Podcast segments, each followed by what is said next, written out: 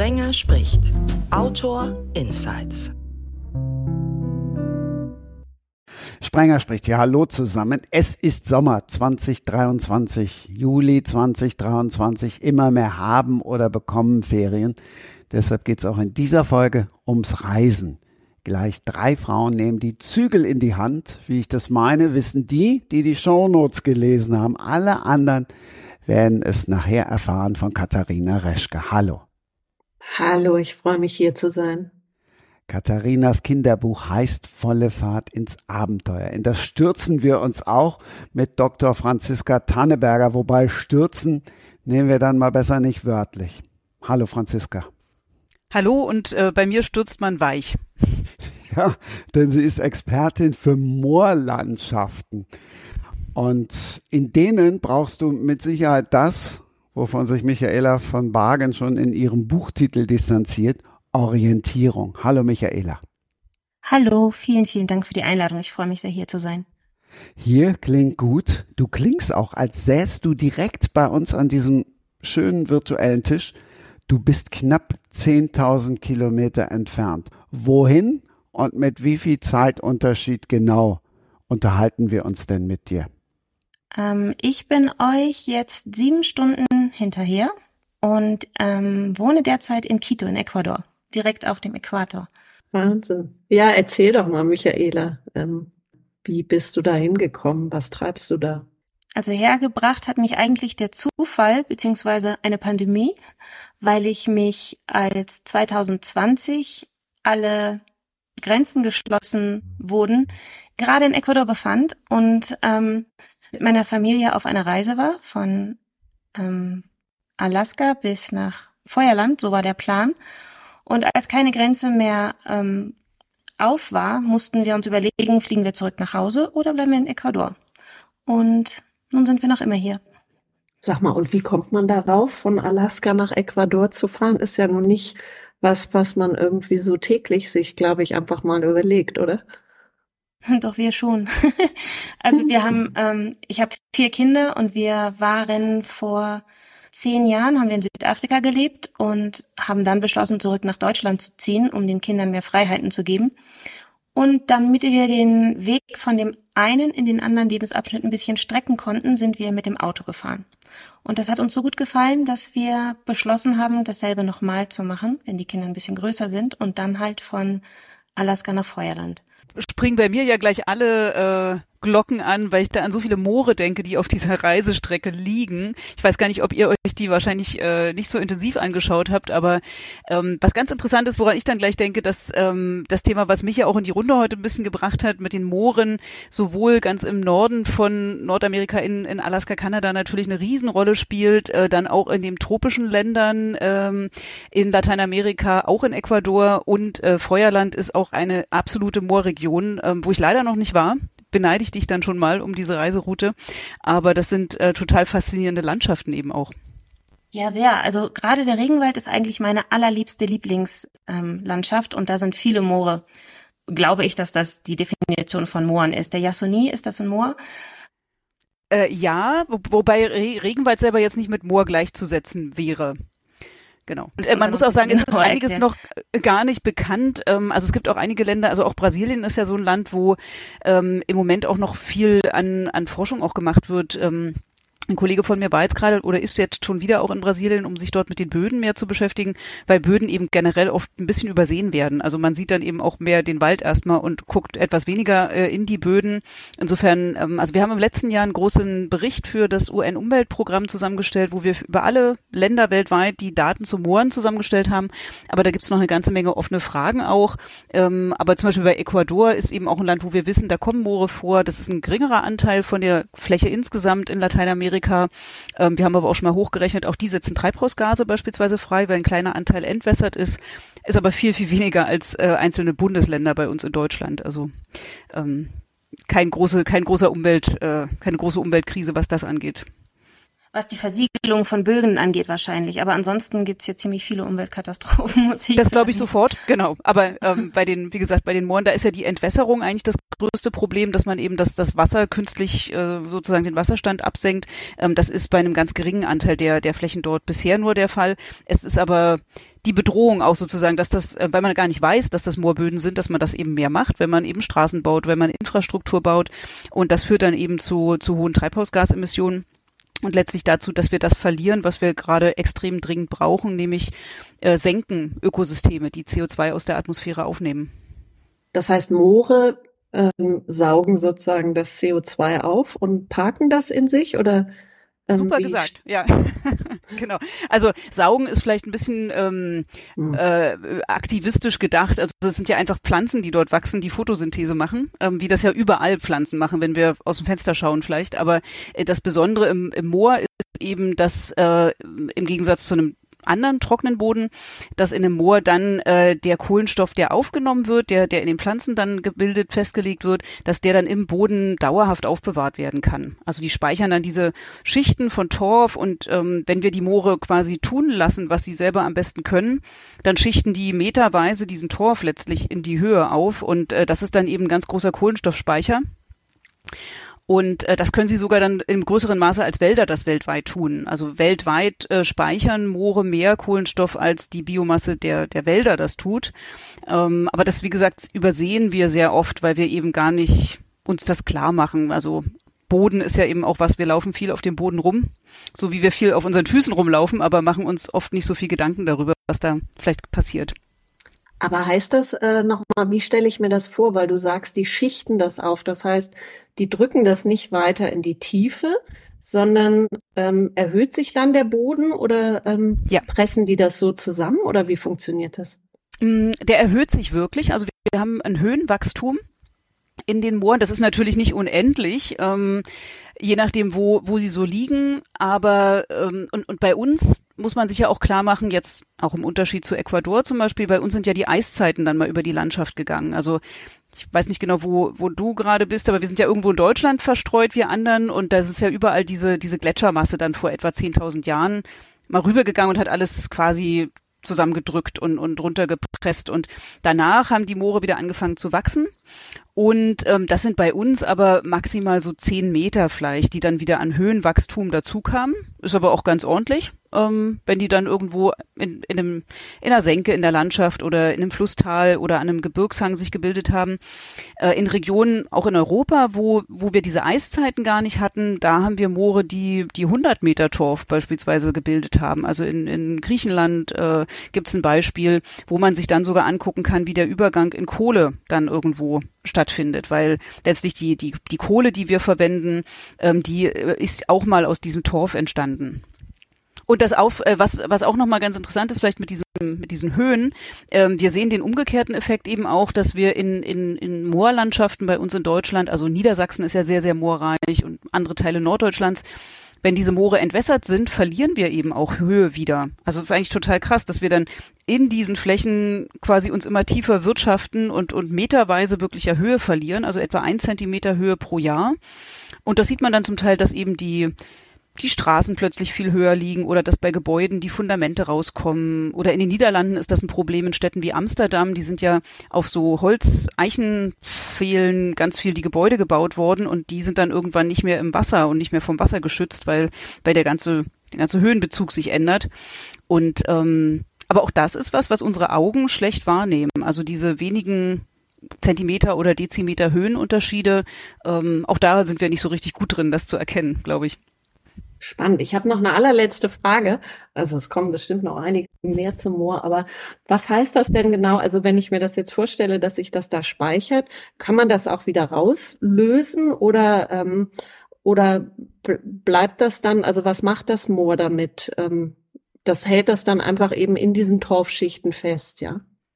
Genau, das macht das Moor, wenn wir das sozusagen das tun lassen und das hält dann eben diesen Kohlenstoff langfristig fest. Und ähm, der umgekehrte Prozess ist eben, wenn der Wasserstand abgesenkt wird, was wir einfach ganz viel gemacht haben, um die Flächen besser zu bewirtschaften, zu befahren mit Maschinen, um dort Kartoffeln anzubauen, ähm, was ja ganz logisch ist, dass man dann versucht, dass die Fläche erstmal trockener ist. Ähm, was dann eben passiert, ist, dass dieser Kohlenstoff im Boden mit dem Sauerstoff aus der Luft in Berührung kommt. Also vorher hat das Wasser wie so ein, in so einem Gurkenglas oder in so einer Glocke das diesen ganzen Boden geschützt. Und wenn das nicht mehr der Fall ist, dann kommt eben der Luftsauerstoff ran. Und das kann man sich vielleicht auch nicht gleich so vorstellen, aber es findet dann im Grunde eine, eine Verbrennung statt, eine Oxidation. Und ähm, es entsteht CO2 und, und das passiert dann auf der ganzen Fläche dieses Bodens, also es ist nicht so eine Punktquelle, sondern das ist dann eben eine ganz große Fläche, wo dieses CO2 gebildet wird und ähm, das haben wir an, in ganz großen Flächen derzeit in Deutschland und Deswegen sind diese entwässerten Moore bei uns, ähm, tragen im Moment eher zur Klimakrise bei. Also die tragen sieben Prozent unserer gesamten Treibhausgasemissionen bei. Und wir nutzen diese Fähigkeiten, die ein Moor eigentlich hat, nämlich dieses, du hast es so schön beschrieben, dieses Raussaugen von CO2 aus der Atmosphäre und das Festlegen, die nutzen wir gar nicht bei uns. Das ist in Ecuador zum Beispiel noch anders, weil da sind nur etwa zehn Prozent dieser Moorfläche im Moment entwässert und der übergroße Anteil ist noch in einem ähm, eher natürlichen Zustand. Michaela, spätestens jetzt willst du weg aus Ecuador. Auf keinen Fall, auf keinen Fall. Ich muss jetzt irgendwann weg, aber nein, ich könnte auch noch hier bleiben. Die Moore, die du da vor Ort hast, war dir das so bewusst? Ähm, ehrlich gesagt, ich finde die Definition oder das, was ich mir unter einem Moor vorstelle oder bisher vorgestellt habe, war eigentlich immer eher so ein Schokoladenpudding-artiger Matsch, der vielleicht ein bisschen blubbert. Also ich habe an Schwemmflächen nie gedacht oder an über, überschwemmte Wiesen. Also für mich war wahrscheinlich wie, wie für viele, viele andere auch, ein Moor immer so ein, so ein düsterer, matschiger Ort, in dem man versinkt, wenn man einen Schritt zu viel macht. Und von daher kann ich nicht sagen, dass ich dafür sensibilisiert bin hier. Aber da bist du jedenfalls nicht alleine. Also das geht ganz vielen Menschen so. Und da, da ähm, ja, ist auch noch einfach viel ja, viel gebraucht sich darüber mehr, mehr klar zu werden. Ähm, und wie gesagt, ähm, das geht auch ganz vielen PolitikerInnen und, und auch WissenschaftlerInnen, die sich mit, mit Klimafragen und mit Ökosystemfragen beschäftigen, noch so. Viele, die sind sehr auf den, auf den Wald sozusagen fixiert, aber da guckt man weniger auf, auf den Boden, auf die Prozesse im Boden. Und das ist so ein bisschen so ein Wettlauf auch mit der Zeit, den wir da gerade merken. Also ich mit meinen Kollegen und Kolleginnen auch, weil wir eben jetzt mal hochgerechnet haben. Also man verliert weltweit im Moment ähm, eine halbe Million Hektar solcher Flächen, die eben im Moment noch CO2 aus der Atmosphäre saugen, aufnehmen, äh, diese tolle Leistung erbringen, ähm, äh, verlieren wir, weil da einfach eben jetzt Straßen reingebaut werden oder die eben umgewandelt werden, versiegelt werden, äh, ganz unterschiedlich, was da drauf passiert. Und ähm, in den meisten Fällen ist das nicht böse Absicht, sondern das ist ähm, auch wirklich Nichtwissen. Und Genau, also das ist auch für mich immer wieder ein Grund, weshalb ich denke, es ist ganz wichtig, mehr über diese Themen zu sprechen. Äh, gerade eben auch mit Leuten, die noch nicht viel damit zu tun hatten. Und ich lerne auch mal ganz viel dabei von anderen, was die eben für ein, für ein Bild von Mooren zum Beispiel haben. Und dieses, was du, was du beschreibst mit diesem so düsteren und so, da ist ja viel in unserer Kindheit, glaube ich, angelegt. So, was ist das erste Mal, dass man mit diesem Thema mal in Berührung kommt und irgendwo in, in einem Buch oder in einem Film irgendwo ein Moor auftauchte? Also ich bin da auch sehr geprägt von so Hund von Baskerville, ähm, artigen, düsteren, etwas gruseligen äh, Moorbeschreibungen. Bevor ihr jetzt mit weiteren Mooren kommt, ich habe ich hab mhm. blitzschnell im Kopf gerechnet. Eine halbe Million Hektar sind 135.135 Fußballfelder, wenn ich jetzt richtig gerechnet habe. Ich bin in diesem Fußballfelder-Vergleich immer ganz schlecht. Ich habe gerade nachgeguckt. Wie viele Hektar also hat das denn? Ein Fußballfeld hat 0,714 Hektar. Äh, das Fußballfeld hat 0,17 0,714. Ah, 0,714. Musste doch jetzt 500.000 durch 0,714 machen. Ja. Oh, da komme ich aber auf 700.000. Genau, das müsste ja dann mehr werden, weil wenn Stimmt, das ist ja kleiner genau. als eins. Genau. Okay, also wir rechnen nochmal nach. Es sind dann 700.280 Fußballfelder. Kannst du dir die vorstellen? Nee. ich auch nicht. Also was, was, äh, ich glaube, das kann man schon fast auf Ebene von Ländern vergleichen. Also für mich ist immer ein schöner Vergleich. Es gibt ein Moorgebiet in Sibirien, in dem ich ähm, auch mal arbeiten und sogar auch übernachten durfte. Das ist als einzelnes Gebiet doppelt so groß wie Belgien. Wir können ja nochmal schnell nachgucken, wie groß Belgien ist, aber ich glaube, dass ähm, diese 500.000 Hektar, da kann man vielleicht auch in Bezug zu ganzen äh, Ländern setzen. Wenn wir nochmal abweichen können äh, vom Moor, würde mich nochmal interessieren, Michaela, du hast erzählt, dass ihr ähm, in, äh, in Südafrika wart, ähm, auch Kapstadt, oder? Ähm, ja, wir hatten, also festgelebt haben wir in Kapstadt. Wir haben, als unsere große Tochter so ein Jahr alt war, die ist jetzt fast 20, haben wir einen ähm, Geländewagen nach Südafrika verschifft, ohne jemals da gewesen zu sein und haben gedacht, wir gucken uns das mal an. Und das haben wir dann jeden Winter gemacht, solange bis sie zur Schule ging oder zur Schule musste. Und da funktioniert halt dieses Modell nicht mehr. Winter hier und, also Winter in Südafrika und dann der Sommer in Deutschland. Man muss sich dann halt irgendwann entscheiden. Und dann haben wir uns entschieden, eine Weile in Südafrika zu leben. Und wo wart ihr da? Wart ihr dann da in Kapstadt oder wo? Äh? Ach ja, genau. Ja, ähm, ja äh, da waren wir hauptsächlich in Kapstadt, genau. Ja, weil ich fand es interessant, ähm, als du sagtest mit den Freiheiten weil ähm, ich war jetzt auch diesen Winter da für fast drei Monate.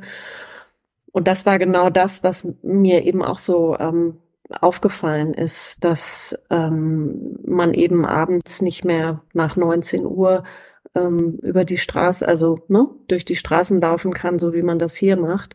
Und, ähm, und einfach, äh, obwohl man andererseits so ein Land hat mit einer ja, wahnsinnigen Restaurant und, und Bar und Kneipenkultur und so weiter und so fort, ist mir das sehr aufgefallen, dass es auf der anderen Seite eben diese Einschränkungen gibt. Oder ne, ich fahre hier in Berlin irgendwie täglich den ganzen Tag nur mit dem Fahrrad meine Wege und dass das da eben dann tatsächlich eher nicht so mh, hm, das Fortbewegungsmittel der Wahl, ersten Wahl ist. Ja, total. Und man, das Verrückte daran ist, dass man das irgendwann als völlig normal empfindet, weil ja alle so leben. Ich habe die erste Zeit, also so das erste Jahr, dass wir da fest gewohnt haben, hat es mich total gestresst, die Sicherheitslage. Und irgendwann war es für mich aber so normal, weil halt alle so leben. Und ich glaube, man hinterfragt es in dem Moment auch nicht mehr, weil man ja sein, sein gesamtes Leben dann irgendwie hinterfragen müsste. Ähm, deswegen war es für mich eine Weile in Ordnung, bis ich dann wieder zurück nach Deutschland gegangen bin, für Sommerferien nur und die Kinder hab spielen sehen, da wusste ich irgendwie, nee, das kann ich denen nicht antun. Solange sie klein sind, ist das okay, weil sie sowieso immer mit mir zusammen sind oder mit dem Papa oder mit ihren Freunden, also unter Aufsicht. Aber wenn die dann irgendwann so 10, 11, 12 werden und der Bewegungsradius sich ein bisschen vergrößern sollte, weil das einfach gesund ist für die Kinder, eigene Schritte zu machen, dann ist das wirklich ein goldener Käfig. Das war für uns auch der Punkt zu sagen, nee, ähm, fühlt sich nicht mehr gut an so schön es ist, also auch die Natur ist ein Traum, ähm, aber war dann nicht mehr der richtige Ort. Hm. Kann ich, äh, kann ich gut verstehen. Wie, wie habt ihr es denn dann gemacht? Weil ich meine, die Kinder ähm, sind dann offensichtlich, habt ihr mit Homeschooling gearbeitet und so und ähm, weil ihr dann ja wieder entschieden habt, euch äh, auf Reisen zu gehen. Wie macht man das mit älteren Kindern? Also mit denen, als wir durch Afrika gereist sind, da waren die Kinder noch sehr klein. Da war der kleinste war zwei, dann der zweitkleinste vier. Paula, meine erste, nein, meine zweite Tochter, war sechs und Lotta waren zehn.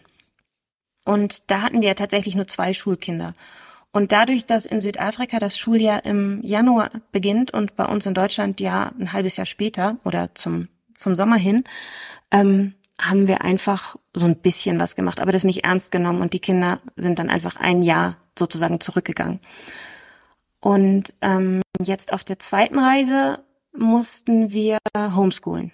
Ist auch nicht immer so schön, aber es war die einzige Möglichkeit, wie wir vier schulpflichtige Kinder ähm, auf einer Reise beschäftigen können, ohne ihre ja ihre Ausbildung zu gefährden. Und ähm, um das zu können, mussten wir uns aber aus Deutschland abmelden. Also die Kinder und ich mussten uns abmelden, um der Schulpflicht zu entgehen. Und ja, als wir dann vielleicht ähm, zwei Jahre unterwegs waren, also wir hatten mehrere Pausen an verschiedenen Orten durch verschiedene Vorkommnisse. Ähm, als wir uns dann entschlossen haben, hier in Quito zu bleiben, haben wir die Kinder wieder eingeschult auf einer deutschen Auslandsschule hier in Quito. Und das war überhaupt kein Problem, den Übergang zu schaffen. Und konnten die vorher Wie? Spanisch?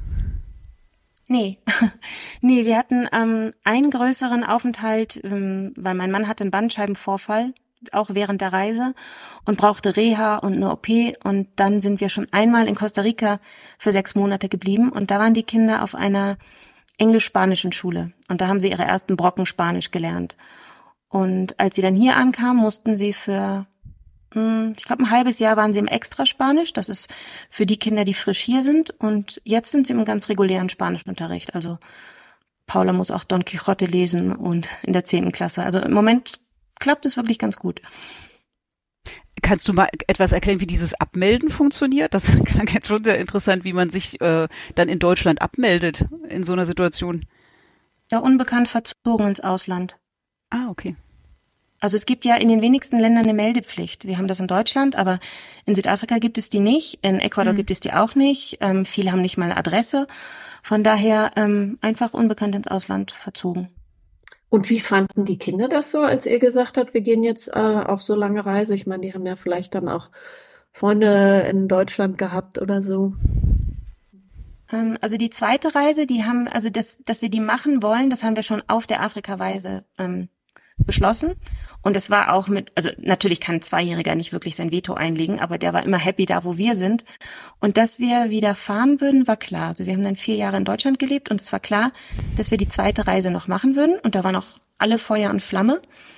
Die Idee war allerdings nur für ein bis eineinhalb Jahre reisen zu gehen. Und inzwischen sind wir jetzt fünf Jahre unterwegs. Das konnte halt keiner voraussehen. Hätten sie das voraussehen können, wären sie vielleicht nicht so begeistert gewesen, wobei sie jetzt sagen, dass sie total happy sind, ähm, dass alles so gekommen ist, wie es gekommen ist. Und wir sind ja auch ähm, jetzt kurz davor, wieder weiterzureisen. Also die Große macht gerade ihr Abi und dann wird es weitergehen Richtung Patagonien. Und es ist natürlich hart, Freunde und Schule und das Umfeld wieder hinter sich zu lassen. Aber tatsächlich ist das für sie auch so ein bisschen Normalität, weil wir es schon so oft gemacht haben. Und was ist, ähm, hat euch irgendwas, also mit Deutschland, was ist sozusagen, gibt es irgendeine Sehnsucht ähm, oder so oder gar nicht? Oder was ist für euch irgendwie anders in Bezug auf Deutschland? Also meinst du, wie ich jetzt auf Deutschland blicke von hier oder was mich aus Deutschland weggetrieben hat oder was genau? Beides eigentlich, also beides, beides. weil ähm, ne, wie wie also wie kommt man auf die Idee zu sagen, ähm, eigentlich ist das ja so ein bisschen so ein Nomadenleben, was ihr führt, ne? Ähm, wie kommt man auf die Idee? Das heißt, irgendwas muss ja in Deutschland vielleicht auch so sein, dass man denkt irgendwie, oh nee, raus hier. Und wenn ihr zwischendurch wieder zurückgekommen seid und euch wieder auch entschieden habt, weg, wegzugehen, klar, was ist der Blick auf Deutschland? Was hat euch irgendwie weggetrieben oder was auch immer? Also das, ich finde das ein total spannendes Thema. Also ich glaube so, ähm, Deutschland als als Land oder als Gesellschaft ist gar nicht unbedingt was, was uns so in die Flucht getrieben hat, zumindest am Anfang nicht. Das war einfach Abenteuerlust und das Gefühl von, wir können noch keine Wurzeln schlagen. Und ähm, als wir dann aus Südafrika zurückgekommen sind, hatten wir eigentlich vor, ähm, dass wir, dass wir Wurzeln schlagen wollen und dass wir jetzt mal anfangen wollen mit Heimat. Aber es hat einfach nicht geklappt. Also wir waren vier Jahre da und hatten auch wirklich all unsere Träume, die wir auf der äh, oder in der Zeit in Südafrika uns erträumt haben und ähm, die wir auf der Reise zurück nach Deutschland so herbeigesehnt haben. Wir hatten einen Bauernhof und wir hatten Schweine und ähm, einen Pony und Schafe und halt so einen richtigen Selbstversorgerhof mit, mit Garten und allem drum und dran. Ähm, das hat total Spaß gemacht und es war wirklich eine ganz tolle Erfahrung. Aber irgendwann, und das ist bei uns meistens dann, wenn alles aufgebaut ist und alles perfekt ist und man sich endlich mal zurücklehnen könnte, also wenn es bequem wird, dann ist da irgendwie so ein Zug, so eine, ja, eine Sehnsucht nach, nach der Welt vor dem Gartenzaun. Und also der Plan war ja nicht, dass wir nicht zurückkommen. Der Plan war, dass wir zurück auf unsere, auf unseren Bauernhof gehen und jetzt einfach nur mal eine Auszeit haben, ne? solange bis die Kinder irgendwann aus dem Haus gehen, noch mal so eine intensive Familienzeit miteinander zu verbringen. Ähm, und dass dann halt so viel dazwischen kommt, also mit einer Pandemie oder einem Bandscheibenvorfall hat ja niemand gerechnet.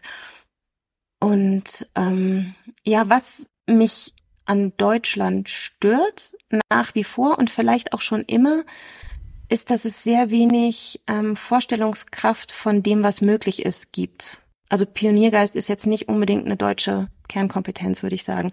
Da sind andere Länder ein bisschen auch was jetzt Homeschooling angeht zum Beispiel, sind ein bisschen offener. Und ähm, ich empfinde Deutschland manchmal ein bisschen als mental eng.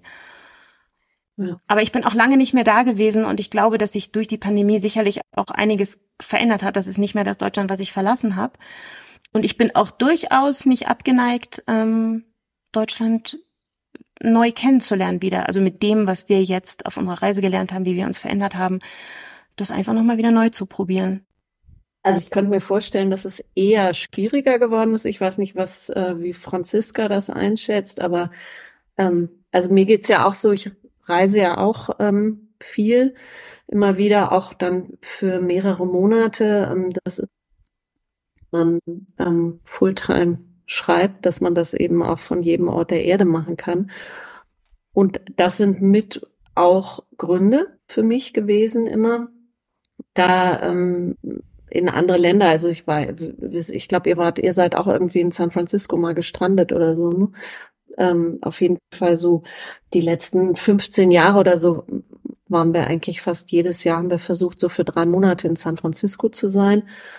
Und da habe ich halt jedes Mal auch dieses Gefühl gehabt, plötzlich so von durchatmen und ähm, ja, und auch wahnsinnig inspiriert zu werden und so, weil man auf ganz viele Menschen trifft, die, ähm, und das ist das andere zu Deutschland, die auch immer wieder was ganz neu versuchen. So dieses, ähm, was man hier ja immer so hat, dieses ja, der Lebenslauf muss irgendwie so eine Richtung haben und, ähm, und, und ist alles äh, ist sozusagen Stufe äh, auf Stufe baut sich aufeinander auf. Und da habe ich halt immer wieder Menschen getroffen, die so auch das Scheitern letztendlich auch irgendwie zelebriert haben und gesagt haben, toll, das gibt mir die Chance, jetzt nochmal was komplett anderes zu machen und das überhaupt nicht als was Negatives zu sehen, sondern eben im Gegenteil ähm, als eine Bereicherung und eine, eine positive Mö Möglichkeit. Und das, ähm, das ist was, was mich zum Beispiel auch immer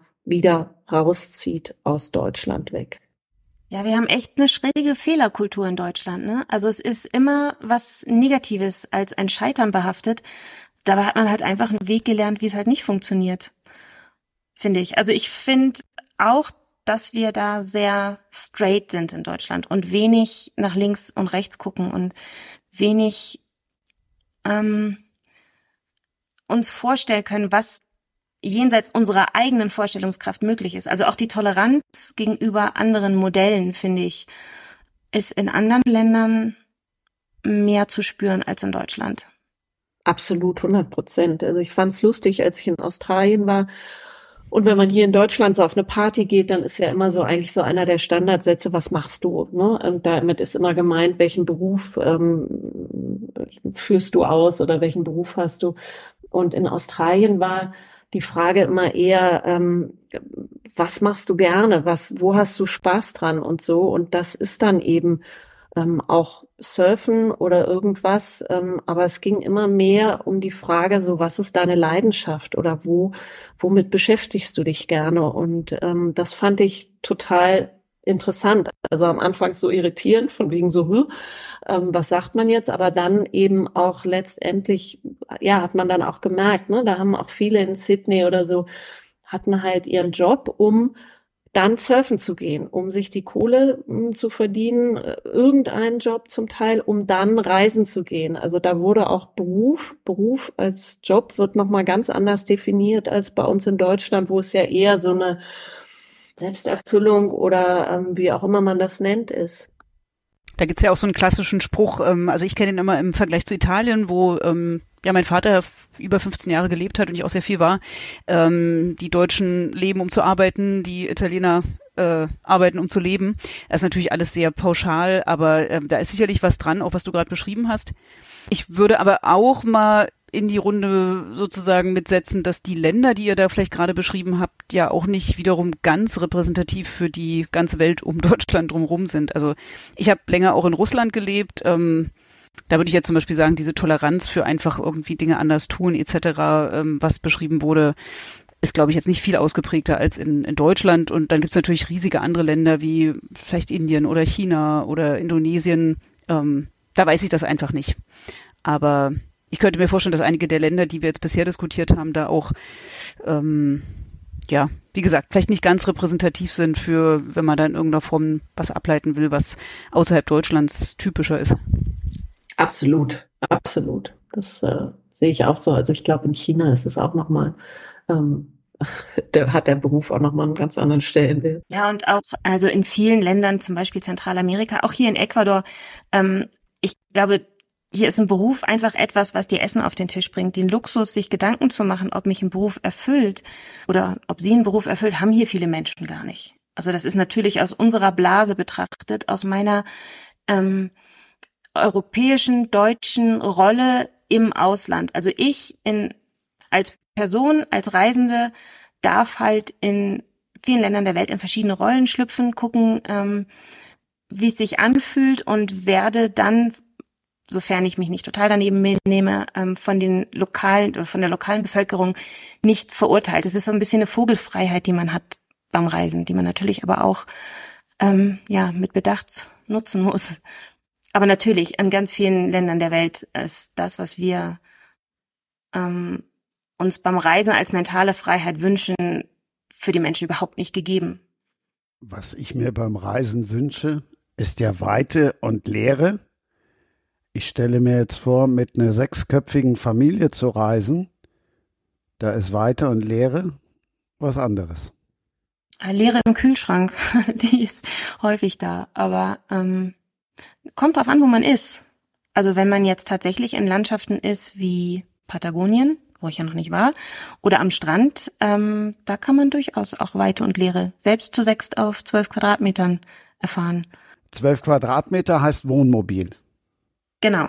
Das heißt Wohnmobil. Etwas größeres Wohnmobil, weil zu sechs braucht man ja ein bisschen mehr Platz. Ähm, das haben wir selber gebaut in einer heimischen Scheune. Und ja, so groß wie unser heimischer Vorflur ungefähr. Aber jeder hat sein eigenes Bett und äh, wir haben eine kleine Nasszelle, ein Klo, eine Dusche, ähm, einen Holzofen, wenn es mal wirklich kalt wird. Und eigentlich alles, was wir brauchen. Also wir haben nichts vermisst auf der Reise. Ab und zu mal haben wir die T-Shirts ausgewechselt oder ähm, haben mal was neu gekauft, dafür musste dann was Altes weichen, aber vermisst haben wir nie was, trotz der Enge. Dann mache ich kurz den Hinweis auf Ausgabe 134. Da lernt ihr dann von Ute und Raphael Manns, wie ihr euch das eigene Wohnmobil baut. Also wenn ihr auch mal unterwegs sein wollt. Wobei, Franziska, du brauchst wahrscheinlich eins mit, mit Ketten, oder? Ja, also Doppelbereifung wäre dann schon hilfreich. Ähm, ansonsten, es gibt in, in der Tat äh, eine Menge so Kettenfahrzeuge, mit denen wir dann auch uns in den Mooren umher bewegen. Ähm, ja, aber man kann ja auch mal ein Stück laufen. Aber im, im Moor laufen, da hätte ich jetzt dann doch wieder ein bisschen Bedenken. Bevor wir gleich in die Moore gehen, lass uns noch mal ein bisschen Ecuador, weil ich habe da natürlich an alles gedacht, nur jetzt nicht irgendwie direkt an die Moore, sondern eher so an die, an die Anden zum Beispiel. Was muss man gesehen ja, haben in Ecuador? Das ist natürlich präferenzabhängig. Ähm, aber Ecuador ist wahnsinnig vielseitig. Also dafür, dass es so ein kleines Land ist, hat es eine wahnsinnige Diversität. Wir sitzen jetzt hier in Quito auf 2800 Metern, glaube ich. Ähm, um uns herum rauchen die Vulkane und wenn wir uns ins Auto setzen und fünf Stunden fahren, sind wir im Dschungel, also im Amazonasbecken. Und wenn wir in die andere Richtung drei, nein, drei ist zu wenig, sagen wir mal sechs. Also es ist alles nicht weit, kilometermäßig ist hier nichts weit, aber die Straßenverhältnisse und sind schwierig und sich von den Anden runterzuschrauben in die Ebenen dauert halt sehr lange.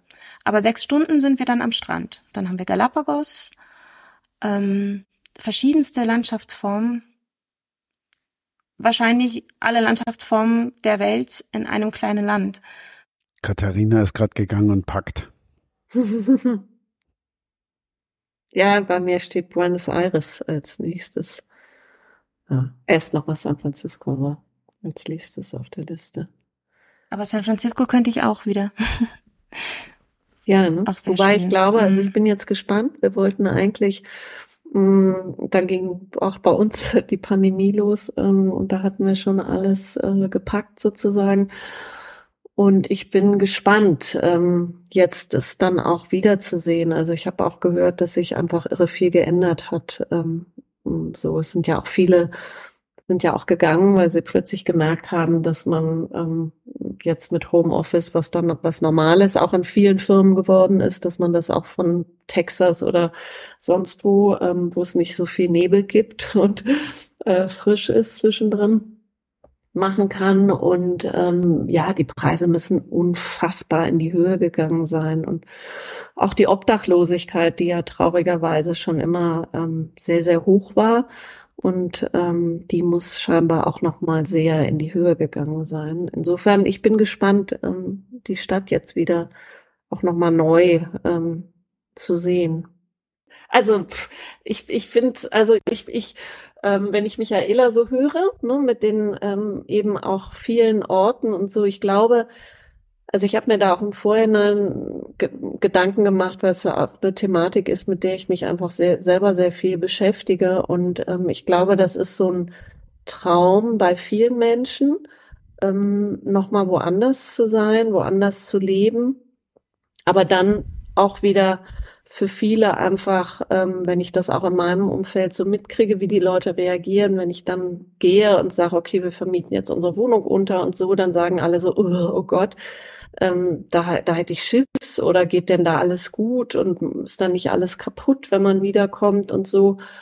Und, ähm, und ich glaube, dass viele eben dann diesen Schritt also A, ist es natürlich, muss man erstmal auch den Beruf und die Möglichkeiten dazu haben, aber ähm, das ist ja jetzt durch die Pandemie auch wieder leichter geworden, ähm, weil man halt von so vielen Stellen ähm, aus arbeiten darf. Aber viele, glaube ich, haben dann doch irgendwie auch nochmal äh, verständlicherweise Sorge davor. Und ähm, andererseits eben ist dieses Thema, ich habe einen Roman geschrieben für Erwachsene, ähm, der in San Francisco auch spielt.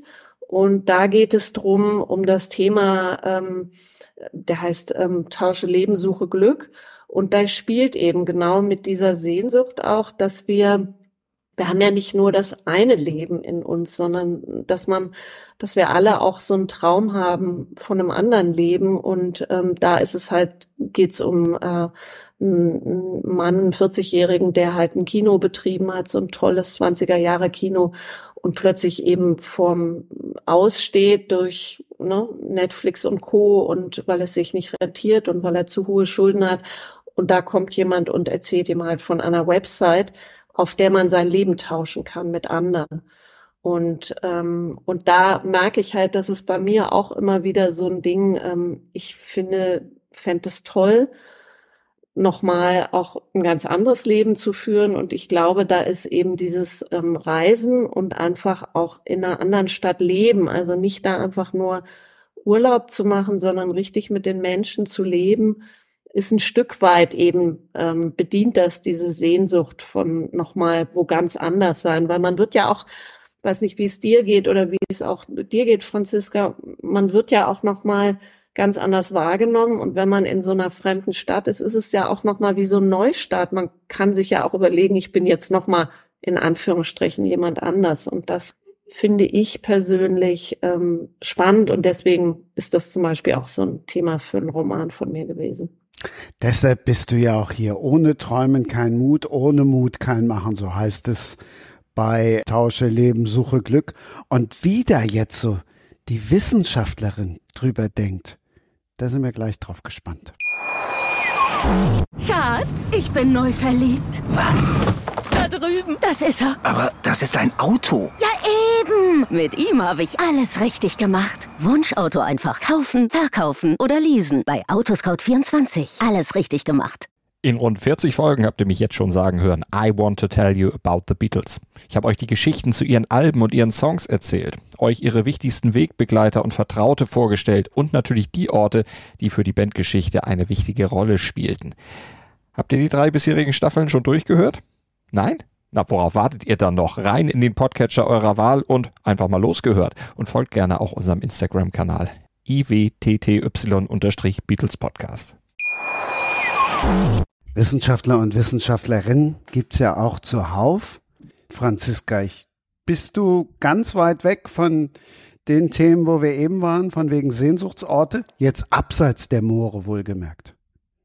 Naja, für mich ist das gar nicht so zu trennen. Also ich hatte die, ja, den großen Luxus, würde ich sagen, dass ich für meine wissenschaftliche Arbeit auch äh, von Anfang an viel reisen konnte. Also das ging im Studium schon los, dass wir, ähm, damals ging es darum, ein Weltnaturerbegebiet in Sibirien auszuweisen, riesige Moorflächen dort, die eben auch bedroht sind, wo, wo es darum ging, die eben unter besseren Schutz zu bringen. Und äh, dadurch, dass ich ähm, als erste Fremdsprache Russisch gelernt hatte, konnte ich das einfach auch, konnte ich mich da gut einbringen, konnte auf dieser Reise viel helfen, viel übersetzen.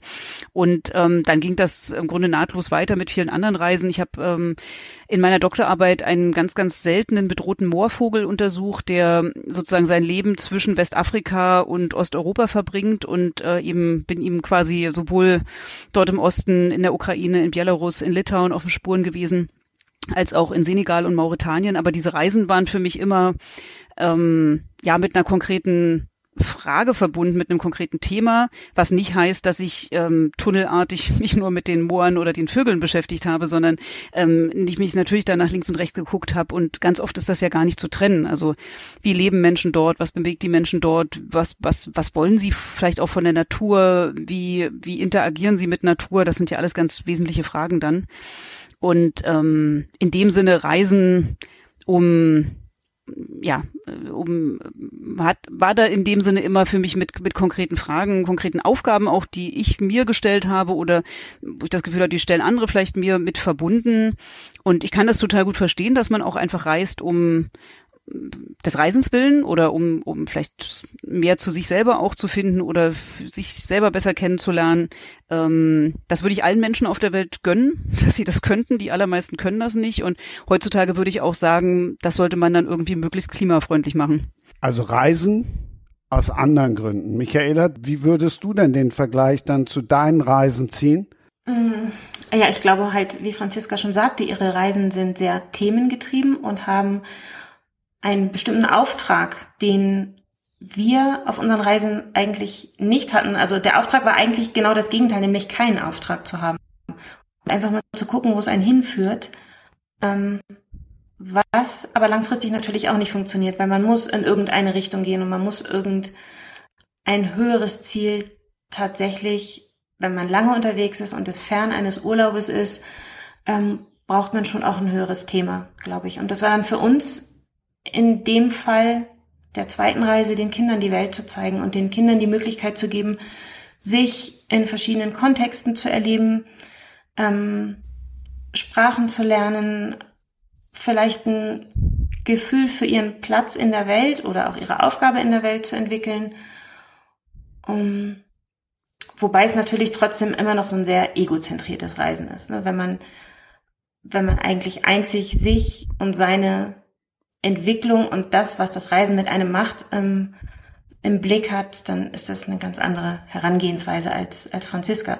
Wobei sicherlich Franziska dieselben Erfahrungen, die wir machen, auch macht. Zum Beispiel, dass in Fremdem oft gar nicht so viel Fremdes liegt und dass, ähm, dass Begegnung auch über Sprachbarrieren oft gar nicht so schwierig ist hinzubekommen und dass in der Fremde viele Freunde sind, wenn man es zulässt, sich zu öffnen. Also ich denke, dass all diese Dinge Franziska genauso erfährt wie wir auch. Oder Franziska? Ja, auf jeden Fall. Also ähm, das würde ich genauso bestätigen. Wobei ich eben auch, ähm, also für mich war ein, ein wichtiger Aspekt auch nochmal bei den Reisen, dass ähm, ich einfach auch im Ausland dann oft Dinge gefragt wurde, wie die Dinge bei uns eigentlich laufen. Und das, das war ganz unterschiedlich, ähm, dass mich dann in Sibirien Leute gefragt haben, wie steht's eigentlich um deine Moore? Und ich so dachte, okay, da muss ich jetzt auch was sagen. Oder letztes Jahr bei der Klimakonferenz in Ägypten in Sharm el-Sheikh eben, das hat die Leute da vor Ort sehr bewegt. Da waren eben auch viele ähm, ja, ich sag mal, in den, wo man irgendwo lang ging auf den Straßen, die da irgendwas verkauften oder in den Hotels, dass man, man kam schnell ins Gespräch, alle erkannten ja irgendwie, man hat mit der Klimakonferenz zu tun, die einfach auch total darauf hinwiesen, dass dieses mm, Klimathema ganz stark mit sozusagen meiner eigenen Herkunft, meinem eigenen Land auch verbunden ist. Also die eben auch sagt, naja, diese großen Mengen CO2, die schon mal emittiert wurden, die, die sind ja aus unter anderem Deutschland beispielsweise äh, gekommen. Und das, ich habe es immer sehr empfunden, eben auch als so ein Rückspiegeln von, von Themen, von Zusammenhängen, die mich dann eher bestärkt haben. Also ich habe früher auch mal gedacht, ich arbeite vielleicht in meinem Leben ganz viel im Ausland, lebe auch viel länger im Ausland. Ähm, die später hat es mich aber eher darin bestärkt, dann eigentlich zu sagen, ja, ich, ich sehe meinen Platz da schon auch erstmal in dem Land, in dem ich geboren bin, mich da dafür einzusetzen, dass bestimmte Dinge sich ändern. Ja, was ich so spannend finde, ist auch so das, was du, Franziska, angesprochen hast, dieses Reisen und Nachhaltigkeit. Ne? Ähm, weil es ja im Moment schon auch manche Leute das Gefühl haben, oh Gott, jetzt darf ich eigentlich gar nicht mehr reisen. Ähm, die Frage ist natürlich eben auch das Wie.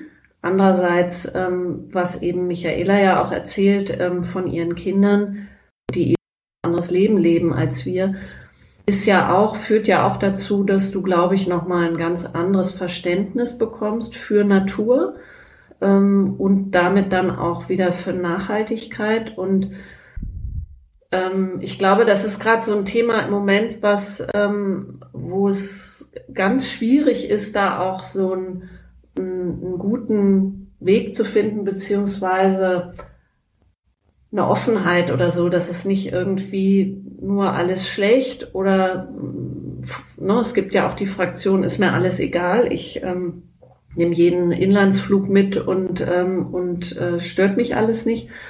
Und da, also da merke ich einfach gerade auch, dass das einfach eine, eine große Thematik ist, ähm, dieses dazwischen zu finden und für sich so ein, ein Weg, ne? Also dieses nicht Flugscham und was wir jetzt eben auch alles für Begriffe haben, ähm, da irgendwie so einen guten Weg zu finden. Ähm, also da ja. kann ich auch aus meiner Erfahrung erzählen. Also wir haben einige wirklich gemeine Zuschriften auch über Instagram bekommen, was wir für Umweltsünder wären, mit unserem 30 Jahre alten Truck durch die Welt zu fahren und das Klima zu verpesten.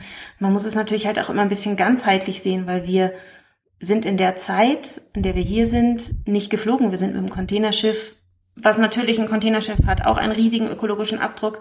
Aber irgendwie musste dieser Truck ja nach Kanada kommen und wir sind mit dem Containerschiff zum Beispiel mitgefahren, statt zu fliegen. Und mm, zwischen Kolumbien und Panama ähm, gibt es ein, einen, ein Landschaftsgebiet, das man als Reisender nicht betreten kann, weil indigene Völker dort leben und weil es auch gefährlich ist und weil es ein Naturschutzgebiet ist. Und da sind wir zum Beispiel gesegelt. Also es ist auch für uns tatsächlich ein Riesenthema, wie man verantwortungsbewusst damit umgeht und wie man ähm, dadurch, dass man sich seine eigenen Träume erfüllt, anderen ihre nicht zerstört. Weil wenn wir so weitermachen, ist uns ja allen klar, dann werden zukünftige Generationen nicht mehr so reisen können wie wir. Wir wissen nicht, ob die Kinder meiner Kinder noch so reisen können werden oder ob Klimakatastrophe, Nahrungsmittel, Wasserknappheit, damit einhergehende ähm, politische und gesellschaftliche Probleme das überhaupt möglich machen.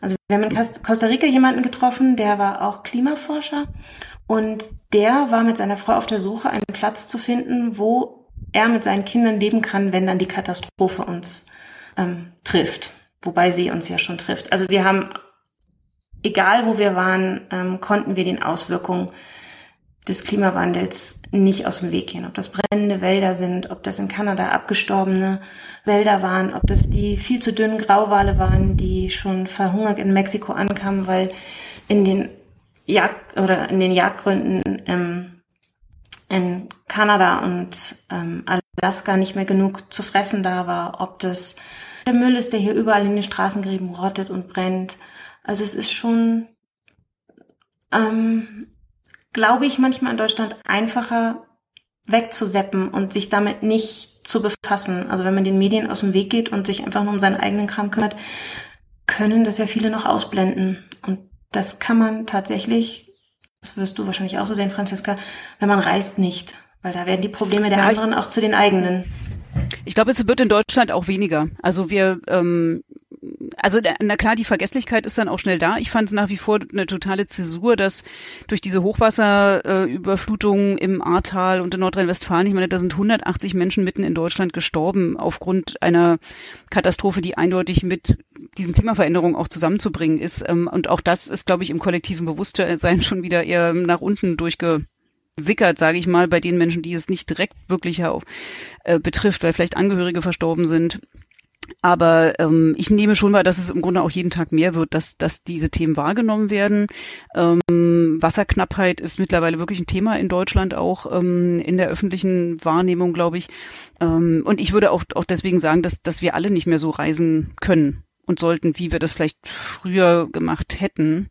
Ähm, ich finde es total wertvoll, wenn ähm, sich Menschen oder eben auch eine Familie, wie ihr das macht, dann dafür entscheidet, ähm, dann ja andere dann teilhaben zu lassen auch. Ähm, das ist, ähm, es gibt ja auch eine ganze Menge Menschen, die darüber ähm, einfach an solchen Reisen auch solche Reisen miterleben können, die sie selber nie machen würden, aber dadurch eben auch profitieren und auch viele dieser wertvollen Reiseerfahrungen sammeln können. Und ich finde es auch ein Dilemma, weil ich, weil ich weiß, dass für, für manche Menschen Fernreisen auch total wichtig sind, auch um mal irgendwie von ihrer eigenen sehr, sehr engagierten Arbeit vielleicht einen Ausgleich zu haben, was anderes zu tun.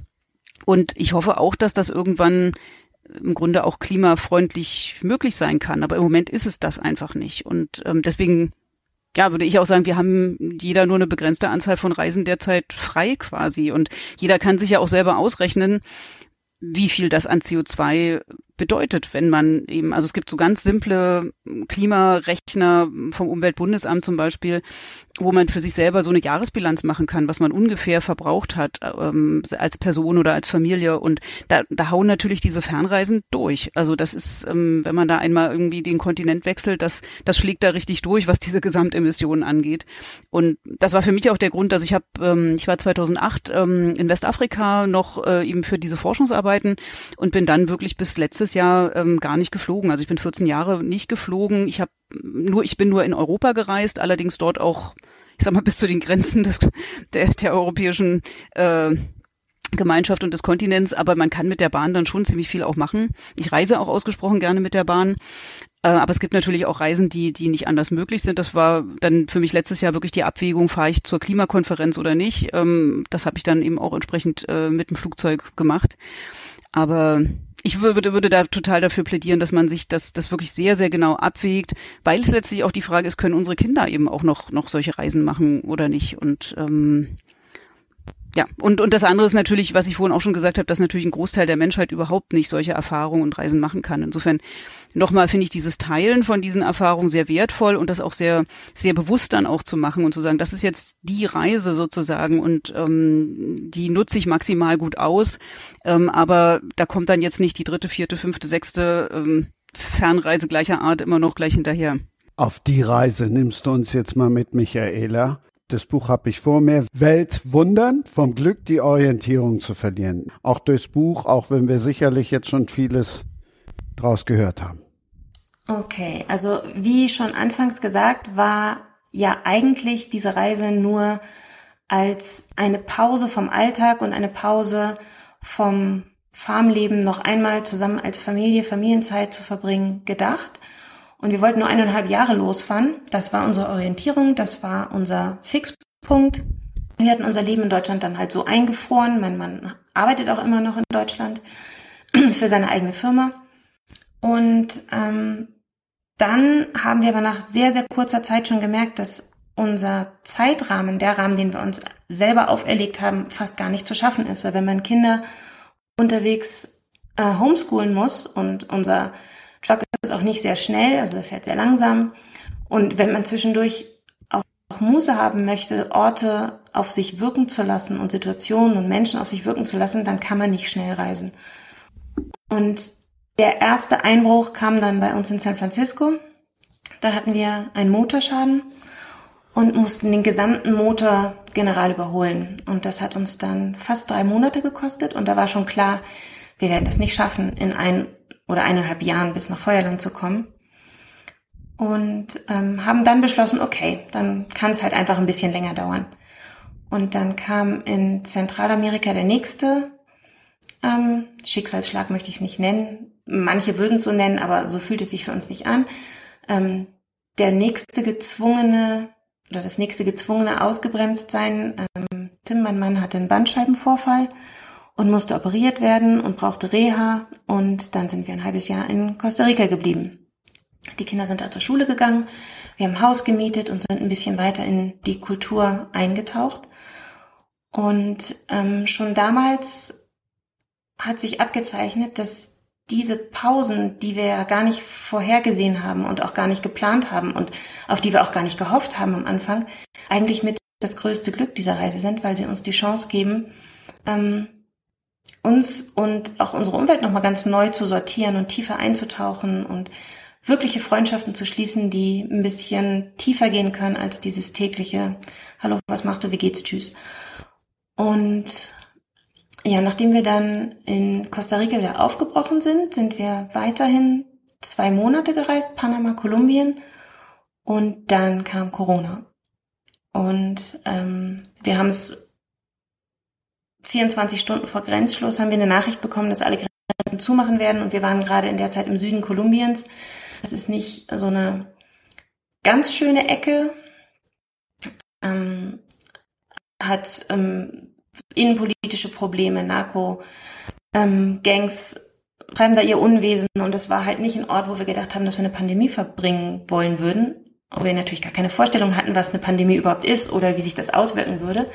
Und dann sind wir innerhalb von ja, zwei Minuten haben wir vielleicht beschlossen, dass wir noch nach Ecuador fahren werden. Und dann sind wir nachts, obwohl man nie nachts fahren sollte, dann noch über die Grenze gekommen, waren so unter den letzten, die das noch geschafft haben. Und dann saßen wir in Ecuador auf der Farm eines Deutschen. Ähm, und da sind dann in den nächsten Stunden und Tage alle Overländer, also Überlandreisenden aus Peru, aus Kolumbien, aus Ecuador eingetroffen. Und da saßen wir dann zusammen in unserem Corona-Camp und haben uns Gedanken gemacht, wie es weitergeht. Ja, und während für viele ganz klar war, dass sie so schnell wie möglich nach Hause wollen, fliegen wollen würden, ähm, war für uns relativ schnell klar, dass, ähm, dass wir unsere Reise nicht abbrechen wollen und dass wir wahrscheinlich ähm, an keinem Ort der Welt gerade vor dieser Pandemie sicher sind und haben beschlossen, dass wir erstmal in Ecuador bleiben. Und dann waren wir auf dieser Farm vier, fünf Monate. Und dann war das Reisen wieder so ein bisschen möglich, aber wir waren die einzigen im Land und haben immer auf die Grenzen geschielt und haben gedacht, oh Mensch, irgendwann machen die wieder auf, dann können wir weiterfahren. Ein Jahr später waren die Grenzen immer noch nicht auf und wir hatten keine Lust mehr Schleifen zu ziehen und so ganz orientierungslos zu sein. Also zu dem Zeitpunkt hat uns dann die Orientierungslosigkeit und dieses Ausgeliefertsein und unseren Weg nicht gehen zu können, ähm, ein bisschen frustriert und so kam es dann dazu, dass wir beschlossen haben, einfach in Ecuador zu bleiben. So lange, bis es wieder möglich ist, ohne sich oder andere zu gefährden, zu reisen. Und jetzt sind wir noch immer hier. Drei Jahre später. Im Buch, auch sehr schön, wir haben ja vorhin schon mal über sie gesprochen. Katharina war diejenige, die es angesprochen hat, wie die Kinder damit umgehen. Die kommen ja tatsächlich auch zu Wort. Und den schönsten Satz habe ich von deiner Ältesten gelesen. Die Frage kam ja eben auch schon mal. Mm, wenn sie gefragt wird, ob sie sich nicht einsam fühlt, es ist zwar nicht einfach, aber wenn man lernt, seine eigene beste Freundin zu werden, ist alles nur noch halb so wild. Das ist ja fast philosophisch. Ja, die sind sehr philosophisch, die Kinder.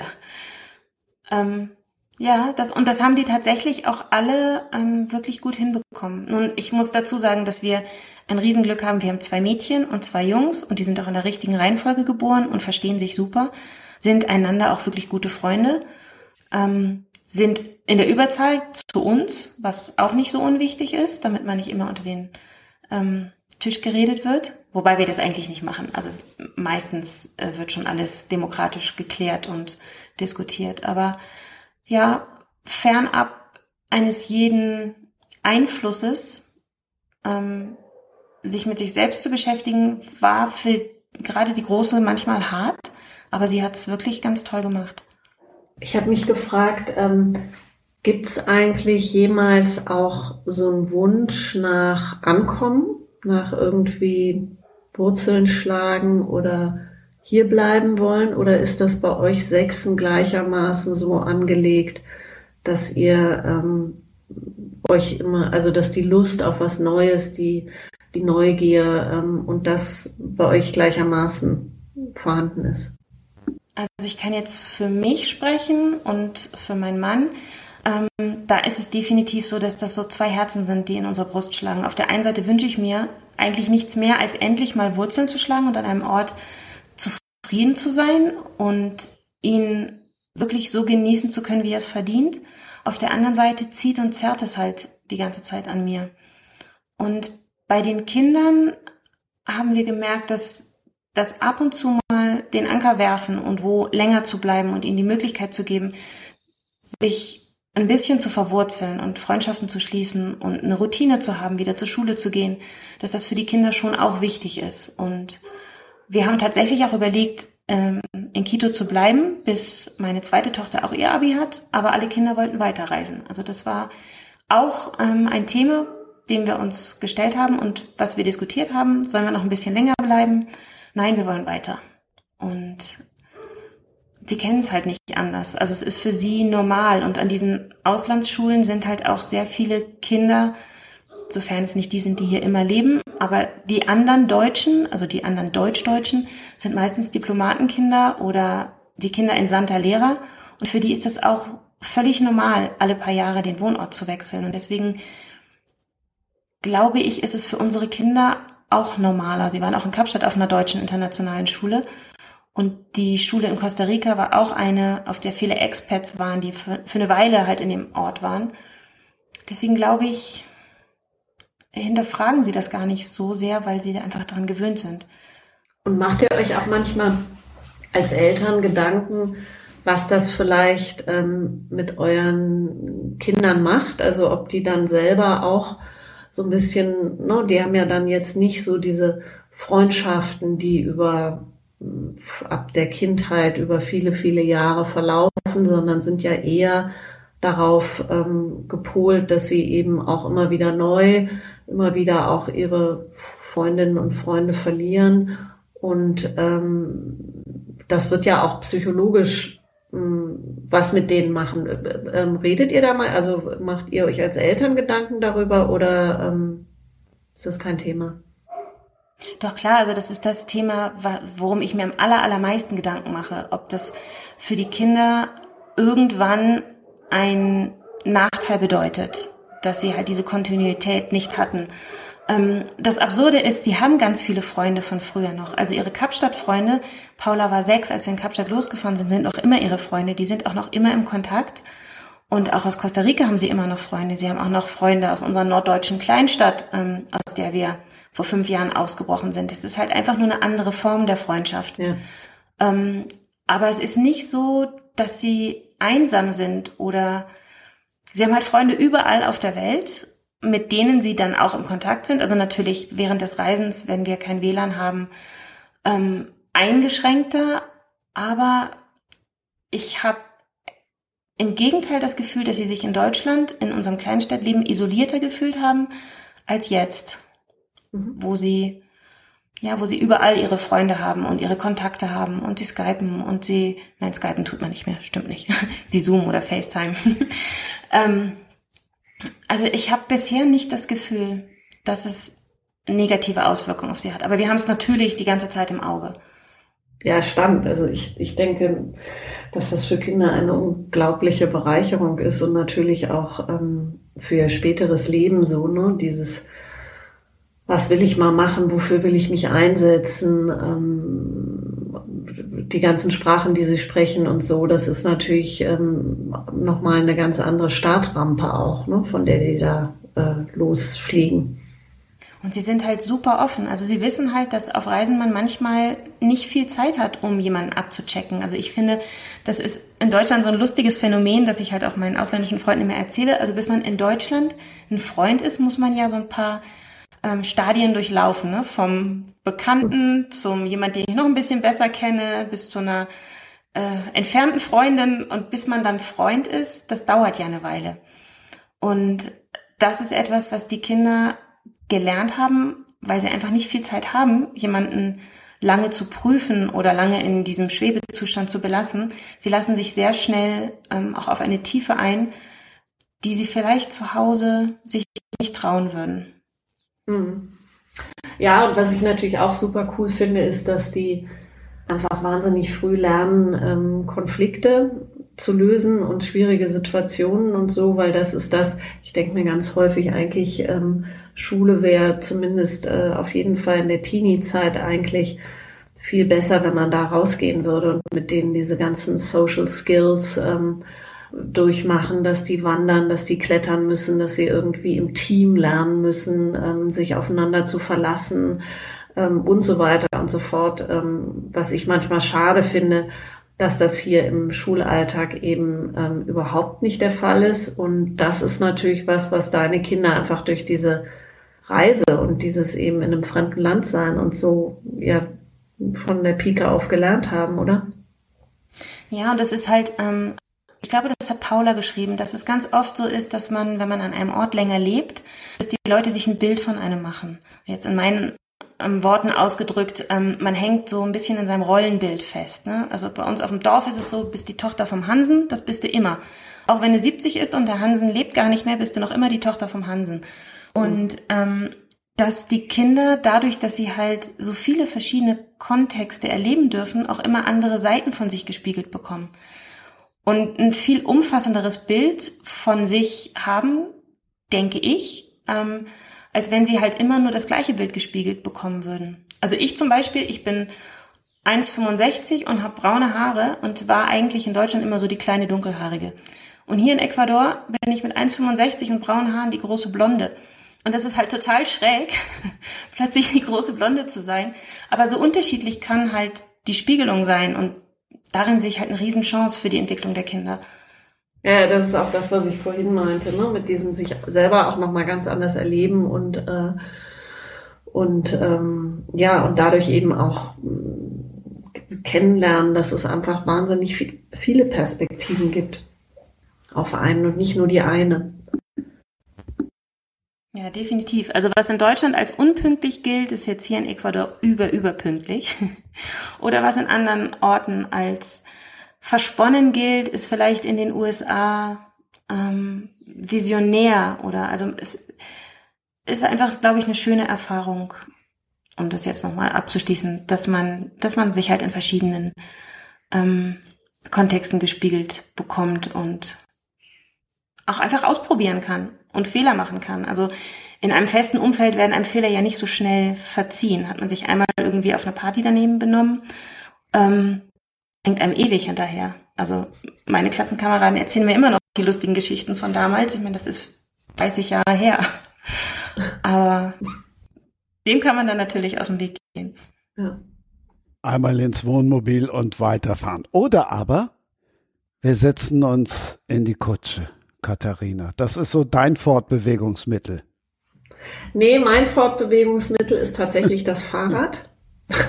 Ich fahre, ähm, ich habe wirklich mit 18 habe ich mich entschieden, ganz bewusst, ähm, auch damals aus Klimagründen, dass ich mir kein Auto anschaffen will. Das habe ich auch bis heute durchgehalten noch äh, und wird auch äh, so bleiben.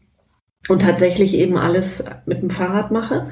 Da wird man dann auch sehr lustig immer wieder angeguckt. Und ähm, ich finde aber, dass man auch Europa super mit dem Fahrrad bereisen kann. Und ich wollte, ja, das ist ähm, das Buch, was ich geschrieben habe, ist ja im Rahmen ähm, zum Welttag des Buches, äh, im Rahmen dieser Aktion. Ich schenke dir eine Geschichte, die gibt es seit den 90er Jahren, diese Aktion. Und da geht es drum, Bücher zu schreiben. Das sind jetzt mittlerweile auch, ähm, nennt man das fast Comic-Romane, weil sie eben sehr reich äh, illustriert sind ähm, von Timo Grubing. Und ähm, die sollen Kindern sehr breitflächig ähm, das Lesen näher bringen und dadurch, die sind dann eben auch jetzt nicht so wahnsinnig kompliziert, komplex oder so geschrieben, sondern eher auch in einer einfachen Sprache gehalten. Und das geht eben unter dem äh, Label Leseförderung. Und ähm, da wurde ich, da wird eben jedes Jahr eine Autorin oder ein Autor angesprochen und gefragt, ob er oder sie eben eine Geschichte ähm, da beisteuern will. Ein, ähm, und mir wurde eben, ich habe ein Wort gekriegt und das war das Wort Camping. Und da ich selber ähm, als Pfadfinderin damals mit meinem äh, Zelt im Gewitter ähm, weggeschwommen bin, dachte ich mir, ah ja, super, das ist ein Abenteuer und ich schreibe immer sehr gerne äh, Abenteuer und dachte mir, da mache ich ähm, eine Abenteuerreise draus. Und Das ist die Geschichte von ähm, zwei Kindern, Cousin und Cousine, die normalerweise ähm, immer jede Osterferien zu ihrer Großmutter nach Berlin gefahren sind, Oma Sanne. Und Oma Sanne hat immer total coole Großstadtabenteuer organisiert mit Escape Room und ähm, Schnitzeljagd durch die, äh, durch die Stadt. Und jetzt ist sie aber, äh, hat sie von ihren Eltern einen alten Hof in Brandenburg, in Kasekow, Elani nennt das Käseklo, geerbt. Und da ähm, sagt sie eben, Ostern seid ihr dieses Jahr dann bei mir auf dem Land. Und die Kinder denken so, oh, das kann ja nur super langweilig werden. Und da kommt noch ein anderer ähm, Nachbarsjunge Tan, ähm, kommt noch mit dazu. Und tatsächlich ist es so, dass die Oma am Anfang eben auch, ähm, ne, müssen sie irgendwie Ziegenmist und, und Gemüsegarten um, umwühlen und sonst was alles und ähm, am Ende noch ein riesiges Regal abstauben, wo der Urgroßvater seine ganzen Bücher über äh, Flora und Fauna drin versammelt hat und denken irgendwie, oh weil das wird richtig, richtig übel. Und dann fällt aus einem Buch ein Brief und der ist von ihrem Großvater Franz an ihre Oma Sanne gerichtet und da steht drin, dass er im Krieg, im Zweiten Weltkrieg, mussten die fliehen, ähm, oben von, von der Ostküste ähm, nach Dänemark und dachten, sie kämen wieder zurück. Und da hat der Urgroßvater eine Dose mit ähm, Goldstücken ähm, an der Albe Albecker Seebrücke vergraben weil sie Angst hatten, dass sie die irgendwie auf der Fahrt verlieren und noch brauchen würden bei ihrer Rückkunft. Und dann war es aber so, dass sie von Dänemark weiter nach Amerika mussten und deswegen nicht zurückkamen. Und da hat er jetzt ihr eine Zeichnung ähm, mit in den Brief reingetan und geschrieben, dass äh, möglicherweise der Schatz da immer noch vergraben ist. Und natürlich sagen die Kinder sofort, boah, wir müssen los, wir müssen den Schatz suchen und lasst uns mit dem Zug schnell da hochdüsen. Und dann hat aber die Oma Sanne Einwände, weil die macht gerade bei einem äh, Experiment mit, einem nachhaltigen, bei den ähm, Zukunftserfindern. Und da hat sie sich eben jetzt ein halbes Jahr ähm, dazu verpflichtet, dass sie eben keinen fremden Strom nutzt oder so. Und die hat auch ein Windrad und macht ansonsten, wenn das Windrad, wenn es windstill ist, dann äh, radelt sie auf ihrem Fahrrad, damit irgendwie der Herd funktioniert und so und sagt, tut mir leid, aber ich kann nicht mit dem Zug fahren. Und dann müssen sie sich eben was anderes überlegen. Und so kommen sie zu der Kutsche und den zwei Mulis, die im Stall stehen und machen sich dann mit der Oma Sanne ähm, zusammen auf den Weg in Richtung ähm, Aalbeck, Usedom. Und auf dem Weg passieren natürlich tausend Probleme und Hindernisse und sie müssen lernen, im Wald ähm, sich zu ernähren, weil ihr Proviant von Waschbären gestohlen wird äh, und so weiter und so fort. Genau, am Ende landen sie da oben an der Albecker Seebrücke und äh, ja, ob es den Schatz jetzt gibt oder nicht, das äh, bleibt sozusagen den Lesenden überlassen, das rauszufinden. Aber genau, was mir halt bei der ganzen Sache, weil das, was du, Michaela, vorhin erzählt hast, dass du eben so es einen Shitstorm gab, ähm, von wegen, oh, und ihr fahrt da mit dem Auto und so, das habe ich so nur partiell, aber auf Amazon in die andere Richtung ähm, erlebt, dass halt ähm, es, also man merkt einfach, wir leben gerade in einem sehr, sehr wunden Klima. Und, ähm, und da gab es dann eben, gibt's Menschen, die dann halt sagen, oh, und ähm, ne, dieser ganze Scheiß mit Klima und Nachhaltigkeit und so, und jetzt wird das schon den Kindern ähm, irgendwie eingetütet und das finden wir alles ätzend. Ähm, also genau die, die Gegenrichtung. Und mir war es eigentlich mit dem Buch, war mir eines der wichtigsten Anliegen, ähm, und da geht's gar nicht jetzt nur die ganze Zeit um Klima oder so, es ist halt ein Teil, weil die Großmutter sich dazu entschieden hat und das eben dazu führt, dass sie gewisse Hürden nehmen müssen. Ähm, mir ging's dabei immer drum, damit Spaß dran zu gehen, weil das, was ich mitkriege und feststelle, ist, dass wir, ähm, ich weiß nicht, ob jetzt speziell auch in Deutschland, sehr dazu neigen, dann auch gleich in so einen Dogmatismus und so ein ähm, gut und böse und richtig und falsch zu gehen. Und mir ist es da eigentlich eher ein Anliegen, als, ich würde jetzt mal sagen, eher als Brückenbauerin zu fungieren und deswegen auch einfach so Spaß zu machen. Also die Oma Sanne ist eine witzige Figur, die einfach total lustvoll da dran geht, die Spaß daran hat, Dinge zu erfinden. Und das ist das, was ich eben jetzt auch von vielen Kindern, sei es bei Lesungen oder auch durch Leserbriefe mitkriegt, dass die ähm, ja sich selber auch dann Gedanken machen ne, und sich fragen, was könnte man bauen und was könnte man irgendwie anders machen und und und da eben lustvoll dran gehen und nicht mit so einer ähm, ja mit so einer irgendwie so einer verbissenen Art vielen anderen Dingen, die da drin verhandelt werden. Ich fand das auch sehr witzig, weil ich äh, schon mehrfach in Kaseko war, aber nicht bisher geahnt hatte, dass Kaseko auch in einem Buch eine Rolle spielen könnte. es ist ja ein das, etwas das verlassenes Nest. Das ist ja total lustig, weil ich wiederum habe, also ich war da auch auf einen meiner Fahrradtouren und witzigerweise habe ich äh, neulich eine Mail bekommen aus Kaseko und da hat dann ähm, die Schulleiterin geschrieben, wir kriegen aus ganz Deutschland, weil das Buch ist halt an 1,2 Millionen Kinder gegangen. Das fand ich sehr lustig, aber du bist jetzt die erste, die ich treffe, die Käseklo kennt. Cool. Ist Was? da auch ein Moor? Ja. Äh, na sowieso, also Moore sind quasi überall, aber äh, der Anlass war dort wirklich nicht ähm, das Moor, sondern da ist in der Nähe ist ein schöner Ort Wartin mit einem sehr schönen Schloss und äh, das haben äh, ja, irgendwann in den 90ern ähm, hat ein sehr nettes Paar, ähm, ähm, Deutscher und Neuseeländer gemeinsam übernommen und äh, in einen sozusagen ja, Bildungseinrichtung, College-artig ausgebaut, wo wir eben ja. von Greifswald aus oft mit äh, Studierenden waren. Ich habe sogar meine, ich glaube, Abschluss-Diplomprüfung in Moorkunde dort abgelegt, in der Nähe von Kaseko sozusagen, ähm, weil wir dann cool. während einer Studentenexkursion waren die Professoren da und dann haben wir das dort gemacht und das ist ein total verträumter Garten um dieses Schloss rum, ein ganz schönes Dorf, aber natürlich auch alles, was da so zusammen clasht, sage ich mal, wenn so zwei Weltenbummler ähm, dann in so ein Dorf gehen und da so ein, so ein, so ein College aufziehen, ähm, wie das dann wiederum vom Dorf gesehen wird. Also die haben irgendwann mal so nett gesagt, sie haben dann angefangen, auch so Dorffeste zu organisieren und so, dass irgendwie die, ähm, die schönste Rückmeldung war irgendwie, das Wetter war ganz gut oder so. Also das, da, da prallen natürlich wirklich Welten aufeinander. Das kann man ja auch mhm. mitten in Deutschland haben, ohne zu reisen.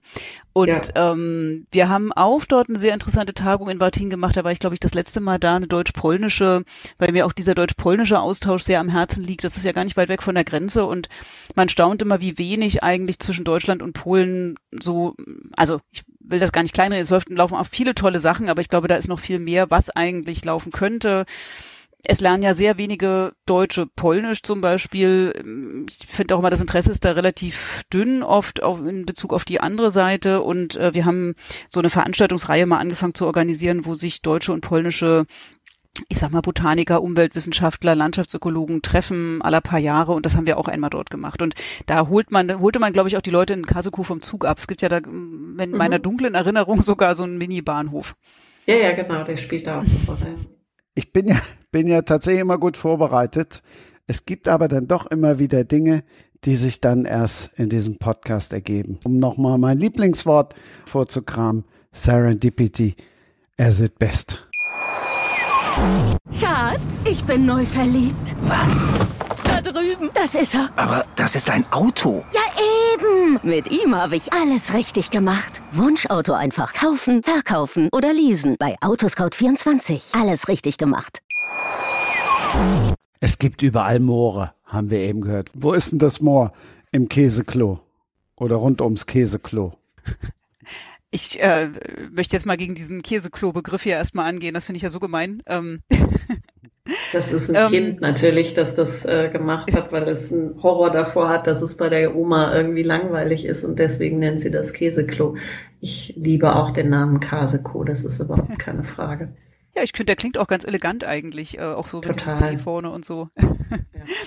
ähm, genau, also es sind Moore, wie gesagt, in Norddeutschland ja überall in der Landschaft eigentlich, aber dort äh, grenzt, das grenzt eben schon relativ nah an das äh, Tal der Rando an.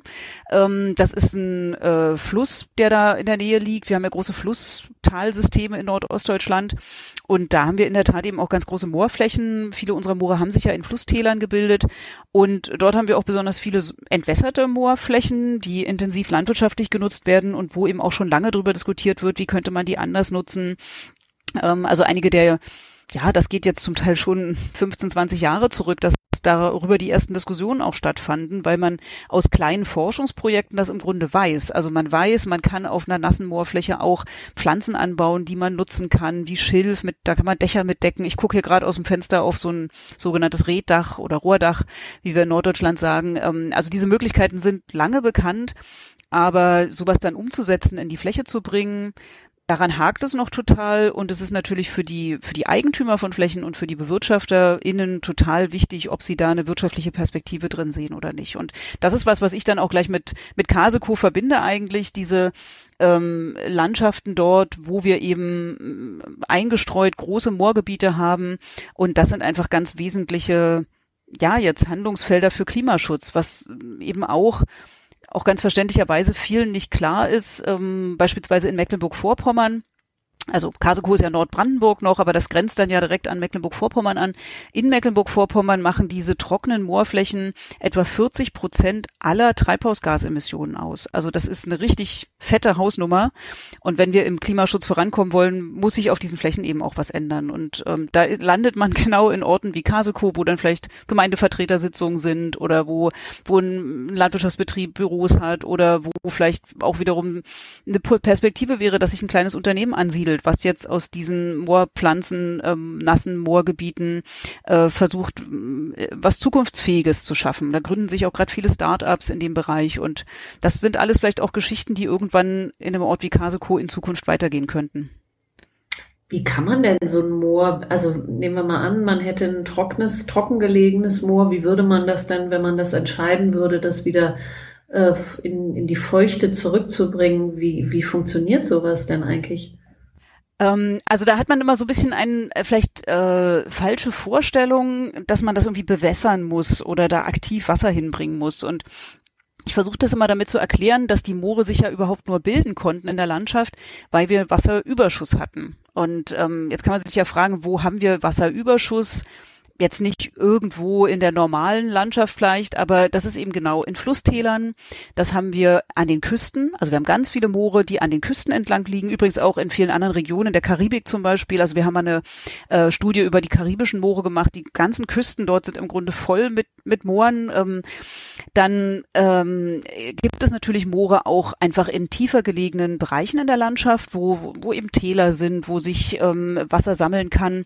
Und ganz, ganz wichtig, ähm, an äh, Bereichen in den Mittelgebirgen und auch höheren Gebirgslagen, wo es viel regnet, ähm, wo quasi wegen, wegen der Berge, wegen des Gebirges es abregnet. Und ähm, das, ich war jetzt neulich im Harz zum Beispiel, da kann man sich das super angucken. Die ganzen Regenwolken ziehen ja quasi von, von Westen darüber Richtung Brocken und die regnen dann eben an der Westseite des Brockens ab und da gibt es riesige Moorflächen. Also der, der Harz, da ist auch der Nationalpark, sind eben, ist quasi ein Moornationalpark.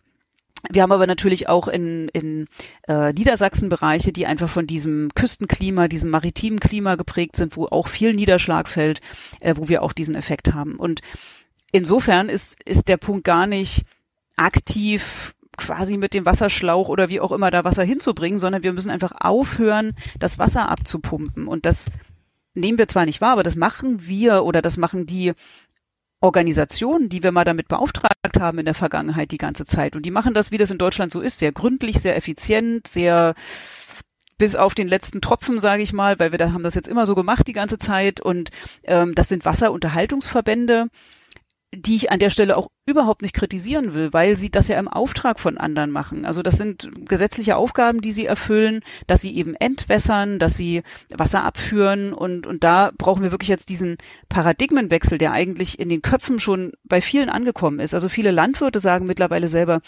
verdammt, wir können uns das nicht mehr leisten. Wir brauchen jeden Tropfen Wasser eigentlich, um unsere Flächen dann in diesen Dürresommern feucht zu halten. Wir müssen damit anders haushalten. Wir müssen den Niederschlag, der im Winter fällt, müssen wir aufhalten, dass der abgeführt wird. Im Moment geht das alles ganz schnell weg, fließt dann irgendwann sozusagen in die Ostsee und Nordsee oder wo auch immer hin, in die großen Flüsse und wir halten es nicht in der Landschaft. Und es ist ja in Deutschland zum Glück so, dass äh, auch unter den Prognosen für den Klimawandel wir nicht zumindest in den meisten Regionen nicht weniger Niederschlag haben werden, aber eine andere Verteilung. Also wir haben mehr Niederschlag im Winter und viel weniger im Sommer. Und das nennen wir jetzt eben Dürresommer, aber das, das werden einfach die normalen Sommer der Zukunft sein. Und für die müssen wir Wasser aufsparen. Und da können Moore eben auch eine, eine super positive Rolle spielen, weil sie eben das Wasser ja festhalten können, wie so ein Schwamm quasi in diesen Torfen dann wieder. Sie können ähm, auch Grundwasser speichern dann unter diesen feuchten Flächen und ähm, sie kühlen dann eben auch die Landschaft. Also nicht über Kilometer weg vom Moor, aber in der direkten Nähe und auf diesen Flächen haben sie eben auch durch Verdunstung kühlende Effekte.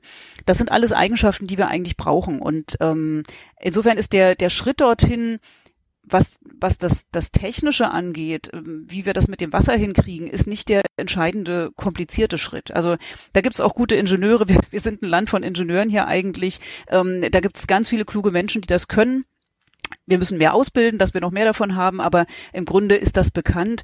Die, die große Herausforderung ist, die, die Menschen, denen diese Flächen jetzt gehören und die sie bewirtschaften, zusammenzubringen, das zu tun. Denn das sind Eigentumsflächen, das sind oft private Flächen. Wir haben ganz oft so ein, so ein Gemisch, da sind vielleicht Flächen der öffentlichen Hand, aber auch private Flächen. Und dann scheitern Projekte eben oft auch daran, dass einzelne Eigentümer ja da, da keine Vorteile für sich drin sehen, nicht mitmachen wollen. Und ähm, man kann eben einen den Wasserstand in einem Moor oder wir sagen eben die Wiedervernässung eines Moores nur machen auf der gesamten Fläche. Also man kann eben nicht sagen, Flurstück 18b wird da jetzt mal ausgespart, weil Eigentümer XY nicht mitmachen möchte. Und das ist so ein grundsätzlicher Unterschied im Klimaschutz auf solchen Moorflächen. Wir haben ja andere Klimamaßnahmen in der Landschaft, beispielsweise das Pflanzen von Bäumen, das kennen ja viele, das ist auf jeden Fall eine sinnvolle Maßnahme. Und das kann man eben auch machen. Und Flurstück 18b wird dann eben nicht bepflanzt, dann pflanzt man drumherum und man hat trotzdem einen tollen Effekt.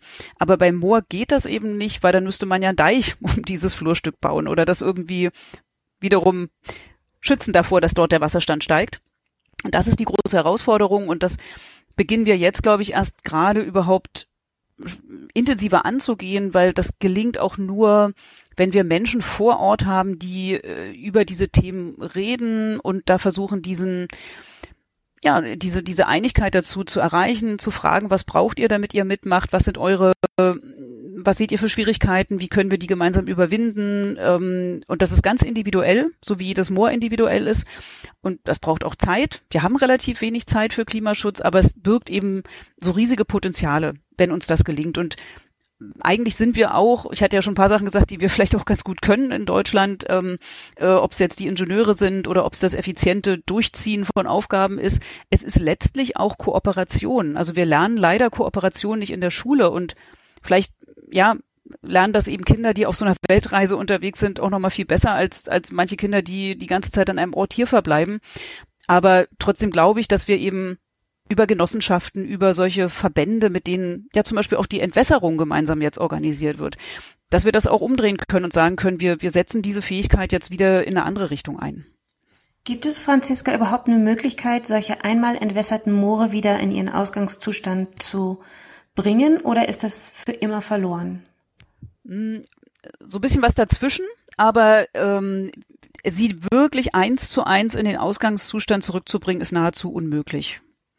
Also das muss man sich auch klar machen und auch letztlich nicht schönreden, so wie wir derzeit einfach auch Tier- und Pflanzenarten verlieren, die wir wahrscheinlich nie wiederbekommen werden und wo unsere Kinder eben jetzt auch ja, das schon wieder als normal empfinden, dass die nicht da sind, obwohl sie bis vor kurzem noch zu uns gehörten ja eigentlich. Ähm, so ist das auch bei den Mooren der ganz springende Punkt ist, dass, dass in so einem nassen Moor, wenn man sich das vielleicht nochmal vorstellt, ist dieser Boden ja ganz weich. Ich hatte am Anfang gesagt, man, man fällt dann weich.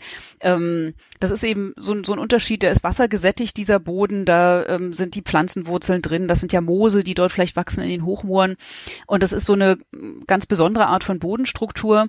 Und wenn man quasi den, das Wasser da rauszieht, eben ableitet, ähm, verändert sich das massiv. Das sind wirklich physikalische Veränderungen, das sind chemische Veränderungen. Diese Torfe verdichten, verhärten, die werden ganz krümelig und ähm, das kann man eben nicht einfach wieder, indem man das, was er nicht mehr abführt, für einen Moment wieder zurückdrehen. Und ähm, also es ist eigentlich ganz dramatisch zu sehen, die werden sogar wasserabweisend, diese Torfe, weil die können dann gar nicht mehr das Wasser aufnehmen. Und ähm, das, was wir aber machen können, ist ein ein Teil und je mehr wir darüber eben auch verstehen, auch einen großen Teil von diesen, wir nennen das eben Leistungen, Ökosystemleistungen, die so ein Moor erbringen kann, auch wieder zurückzuholen. Indem wir den Wasserstand wieder anheben, indem wir aber auch vielleicht ähm, bestimmten Pflanzenarten helfen, dass die sich wieder ansiedeln können und dann wieder eine neue Art von Vegetation bilden, wenn sie vielleicht nicht gleich von alleine kommen. Und ähm, ja, wir, wir haben wirklich was verloren. Wir verlieren auch mit diesen Torfschichten ein Archiv. Das ist auch eine ganz spannende Sache bei den Mooren. Dadurch, dass sie ja in diesen Schichten langsam aufwachsen, speichern sie Informationen äh, aus den Jahrzehnten und Jahrhunderten und Jahrtausenden, über die sie sich entwickelt haben. Und diese Informationen ähm, speichern sie in Form von Pflanzenresten. Und zwar ganz kleine, ganz typisch aussehende. Das sind einerseits die Pollenkörner von Pflanzen oder aber auch Gewebereste, also so ganz Mini-Teile, die man nur mit einem Mikroskop sieht. Und ähm, die kann man aber aus diesen Torfschichten quasi raus extrahieren und darüber verfolgen, wie sich die Landschaft entwickelt hat, was da für Pflanzen früher waren. Ähm, ähm, das ist, ist hochspannend. Das sind eben wirklich Landschaftsarchive. Wir können auch über, über zum Beispiel ähm, den, die Qualität von Wasser damals was sagen, was für ein, wie nährstoffreich die Bedingungen waren oder nicht. Und all diese Informationen verlieren wir auch, wenn der, wenn der Torf einfach wegoxidiert wird. Also wir verlieren wirklich was. Wir sollten nicht die Illusion haben, dass wir das Gleiche wieder kriegen. Aber wir kriegen ähm, Moorökosysteme eben wieder, die ähm, zu Teilen den alten ähnlich sind und sich denen auch wieder noch mehr annähern können. Und was in Bezug aufs Klima total entscheidend ist, ab dem Moment, wo der Wasserstand wieder diesen Torf quasi nass hält und dieser Torf wieder im Wasser ist, kommt null CO2 raus. Also diese CO2-Freisetzung ist damit wirklich sofort dann gestoppt.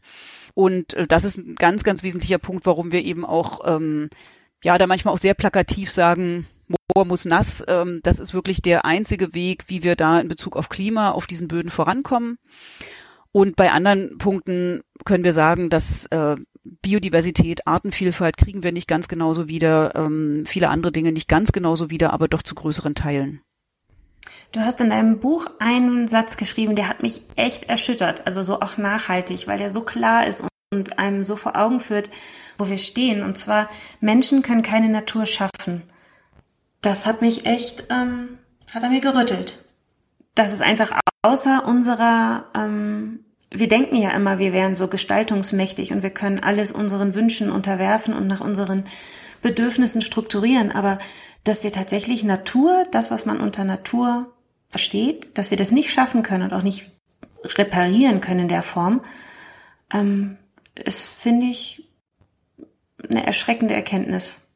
Vielleicht keine neue, aber in dieser Klarheit, in diesem Satz war es für mich ähm, Aber wie würdest du denn dann, Franziska, das nennen, wie eben in ähm, ne, ähm, Wälder gepflanzt werden, im Amazonasgebiet wieder ganze Abholzungen wieder neu ähm, von äh, Genossenschaften und Privatleuten wieder aufgeforstet und wieder ähm, Bäume gepflanzt werden? Wie nennt man das dann? Ja, äh, ich wollte gerade auch schon sagen, das hat sehr viel natürlich mit dem Naturkonzept zu tun, ähm, was man hat. Und ähm, ich, also mein meine Denkweise da wäre eben in, gerade hier in Mitteleuropa leben wir in einer Kulturlandschaft und, und das, was wir Menschen in der Landschaft eben verändern, prägen, formen und das ist massiv. Das ist ja nicht nur ich sag mal, die direkte Bewirtschaftung jetzt beispielsweise durch Landwirtschaft, aber das sind ja auch die ganzen Stoffkreisläufe, die wir verändert haben. Ähm, wir haben ganz in die Nährstoff, also alleine schon durch die, die großen Waldrodungen. Ich meine, wir in Mitteleuropa, das ist eigentlich mal alles eine Waldfläche nahezu gewesen. Äh, die, die ganz wenigen waldfreien Flächen waren die Moore. Ähm, alleine dadurch haben wir so viele Veränderungen ja hervorgehoben. Ähm, und wenn wir das mal so durchdeklinieren, ob es jetzt äh, dann vielleicht äh, zum Beispiel auch die Mikro, das Mikrobiom, also alles, was an, an Mikroorganismen äh, in, in, in der Natur ursprünglich mal war, auch da hat sich so viel verändert. Es hat sich in, in den, bei den Insekten so viel verändert. Es hat sich ähm, bei allen möglichen Tierartengruppen viel verändert. In der Vegetation natürlich, in, in der äh, ähm, Frage, wie, wie nährstoffreich, wie, was für Stoffzusammensetzung Wasser hat und so weiter.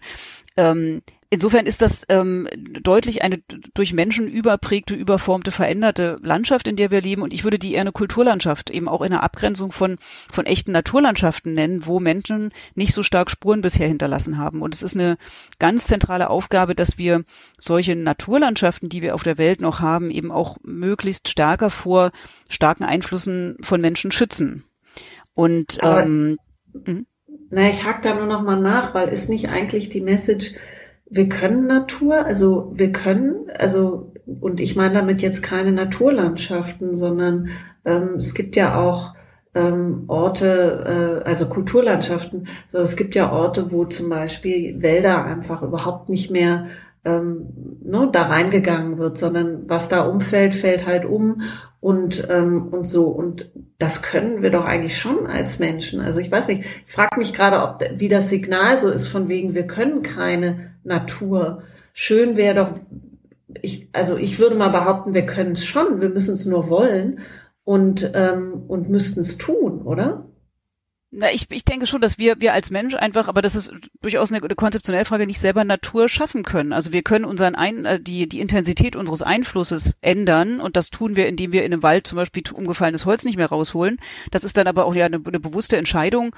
Aber auch, auch unsere Wälder haben na, ganz, ganz wenig zu tun mit, mit ursprünglichen Wäldern, die wir mal hatten. Und, und ich meine, ich sage zum Beispiel auch nochmal, was wir an, ähm, äh, ich meine, wir haben ganz viele ähm, große ähm, Räuber, große Gras grasfressende Tierarten in, in Mitteleuropa ja ausgerottet, die, die früher ganz stark landschaftsprägend ja auch gewesen sind. Also ähm, wir können wir, wir können ganz, ganz vieles sozusagen auch zusammen mit, mit, mit der Natur, mit den Kräften der Natur quasi auch tun. Ähm, aber dass, dass wir selber eben renaturieren, also dass wir Natur wiederherstellen, das, das wird jetzt auch viel verwendet. Es wird ja gerade auf EU-Ebene ein Naturwiederherstellungsgesetz diskutiert, ähm, was gerade ziemlich abgeschossen wird von, von den konservativen Parteien leider. Ähm, aber ähm, ich, wie gesagt, also ich, ich, ich sehe das eigentlich nicht so, dass wir diese Illusion haben sollten, dass wir Natur wirklich herstellen können. Auch das ist ja eher was, was wir dann sehr, sehr bewusst tun. Wir können uns eben stärker zurückziehen aus Bereichen, dann, dann lassen wir wirklich im Grunde Wildnis mehr zu. Ähm, das wird ja auch viel gemacht. Das ist ja auch ein, ein Trend, dass wir sagen, wir haben einen Flächenanteil, wo wir Wildnis einfach, also wo wir die wirklich diesen menschlichen Einfluss stärker zurücknehmen. Es gibt eine ganze Bewegung, die sich mit Rewilding von Landschaften beschäftigt. Ich denke, das muss man dann auch sehr konsequent machen. Dann muss man eben auch ähm, so viel wie möglich der Bereiche adressieren. Also man kann nicht Rewilding machen und immer noch ähm, entwässern zum Beispiel. Und wir haben ganz viele auch trockene Moorflächen in, in zum Teil solchen Gebieten, auch in Naturschutzgebieten. Ähm, also das müsste man sehr konsequent dann machen. Aber auf der dem großen Anteil unserer Landschaft in Deutschland ähm, wird es eine Kulturlandschaft bleiben und die sollten wir einfach klug weiterentwickeln. Hm. Ja, ich bin nur gestolpert darüber, dass dieses ein bisschen, ne, per se können wir das nicht. Man, wir haben auch die Wölfe ähm, wieder äh, zurückgebracht und so und, und fragen mich einfach nur, ähm, ja, also ob ob wir das wirklich nicht können oder ähm, ob es letztendlich eine Frage des Willens ist und ähm, der Herangehensweise. Aber das sind wahrscheinlich wirklich zwei verschiedene Konzepte. Ja. Die Frage aller Fragen. Die wird relativ schnell erklärt. Ganz am Anfang haben wir ja mal über Fußballfelder gesprochen. Da hast du gesagt, ich hab's nicht so mit Fußballfeldern. Was lese ich dann im Buch? Du bist auf die große Liebe zum Moor gekommen durch ein kleines Fleckchen Land, im Lieperwinkel, kein Fußballfeld groß, Maibruch genannt. Ja, dafür hatte ich ja auch eine Co-Autorin. so. Das kann ich jetzt mal den Ball an, äh, wört, wörtlich den Fußball an Vera Schröder spielen, mit der ich das Buch ja zusammengeschrieben habe. Und ähm, das kam bestimmt von ihr. Da rede ich mich jetzt schon mal raus. Aber es geht um Usedom. Da hast du die Leidenschaft zum Moor entdeckt.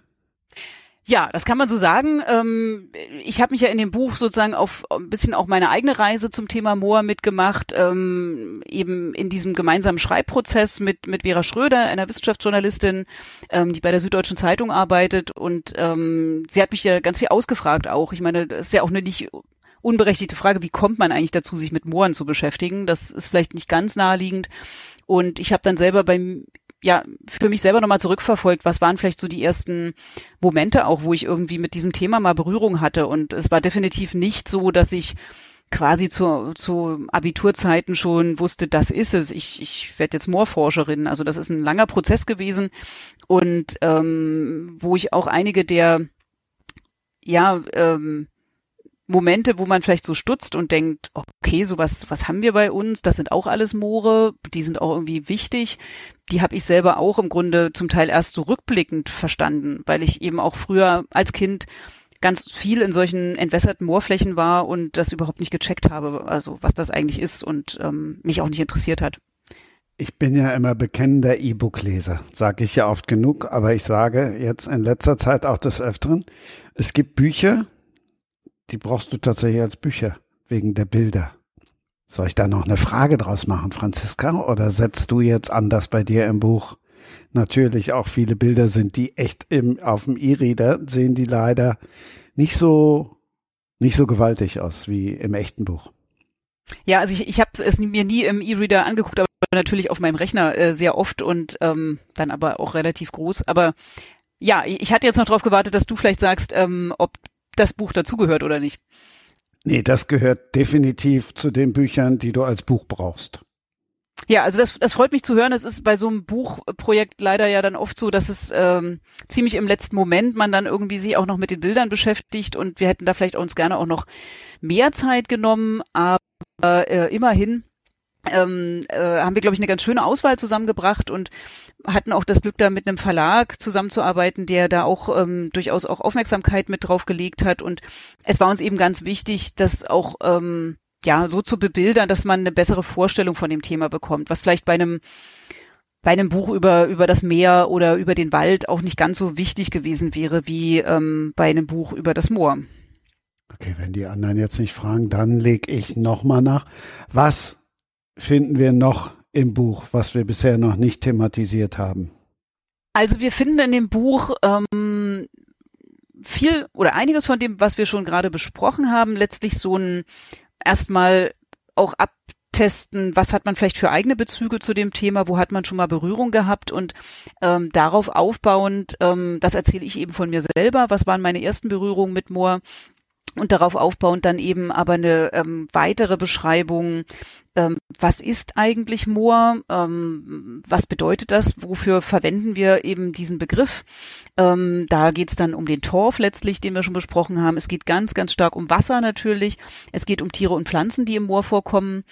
Und äh, dann ja, nehmen wir den Leser und die Leserin letztlich mit auf eine, eine Reise erstmal, um die Moore weltweit vorzustellen. Ähm, Reisen ist natürlich ein Thema, was heute auch schon eine wesentliche Rolle gespielt hat und man kann auch herrlich auf der Weltkarte der Moore reisen. Die ist auch im Buch mit drin. Ähm, da kann man quasi einmal auf dem Globus gucken, wo überall Moore vorkommen. Und wir haben dann drei Regionen ausführlicher wirklich vorgestellt. Einerseits Sibirien, was mir sehr am Herzen liegt, weil ich da einfach für mich ganz prägende Moorerlebnisse hatte und ähm, ja, auch immer noch eine Zahnbürste, glaube ich, in Toms habe und hoffe, dass ich irgendwann mal wieder dorthin fahren kann. Ähm, wir waren äh, auf dieser Weltreise quasi in Indonesien Indonesien ist äh, ein sozusagen Megathema im Moorbereich, weil ich hatte ja schon angedeutet, wir haben diese tropischen Moore in der Karibik, aber eben beispielsweise auch in Südostasien. Und ähm, ich hatte auch erzählt, dass eben bei Entwässerung dieser Torf aus den Mooren in die Luft geht als CO2. Und das passiert bei uns eben mit einer Geschwindigkeit von vielleicht so ein Zentimeter pro Jahr, die wir an Höhe verlieren. In den Tropen ist es ja viel wärmer, da feuchter, da sind andere Mikroorganismen am Werk da sind das drei bis fünf Zentimeter. Also das ist ein massiver Abbau dann von diesen Flächen und das passiert eben gerade in Indonesien oder ist dort sehr stark passiert. Wir hatten riesige Brände auf diesen Flächen und ähm, die Regierung dort hat sehr massiv dagegen gesteuert ähm, und haben eben auch schon diesen Umkehrprozess, also das Wiedervernässen, was wir schon angesprochen hatten, auch wiederum massiv vorangetrieben. Also die haben mehr als 20 Mal so viel Fläche schon wieder vernässt als ganz Europa in der ganzen Geschichte. Und ähm, das ist sehr spannend, ähm, wie das eben dort gelaufen ist. Wir können viel von Indonesien lernen, was das angeht. Und wir gehen auch nochmal ins Kongo-Becken äh, auf unserer Lesereise sozusagen und ähm, schauen uns da auch um, was das dort mit ganz großen Mooren auf sich hat und was auch Fragen sind, die Menschen sich dort stellen in Bezug auf die Moore.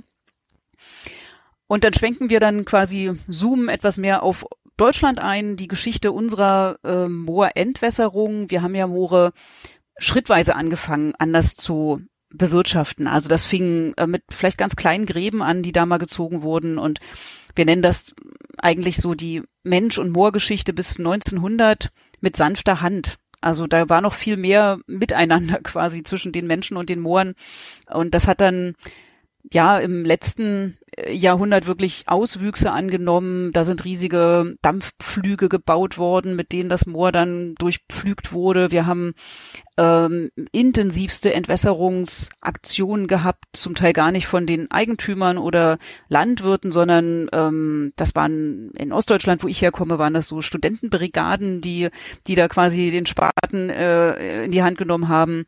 Wir hatten auch Situationen, wo wir Konzentrationslager zum Beispiel in Mooren oder an Mooren hatten, wo wirklich Strafarbeit ähm, dort äh, verrichtet werden musste. Wir erzählen über zwei Moore in Deutschland ein bisschen genauer diese Geschichten. Das Burtanger Moor, ähm, wo auch eben diese Emslandlager beispielsweise in der Nähe waren und auch die Friedländer Große Wiese.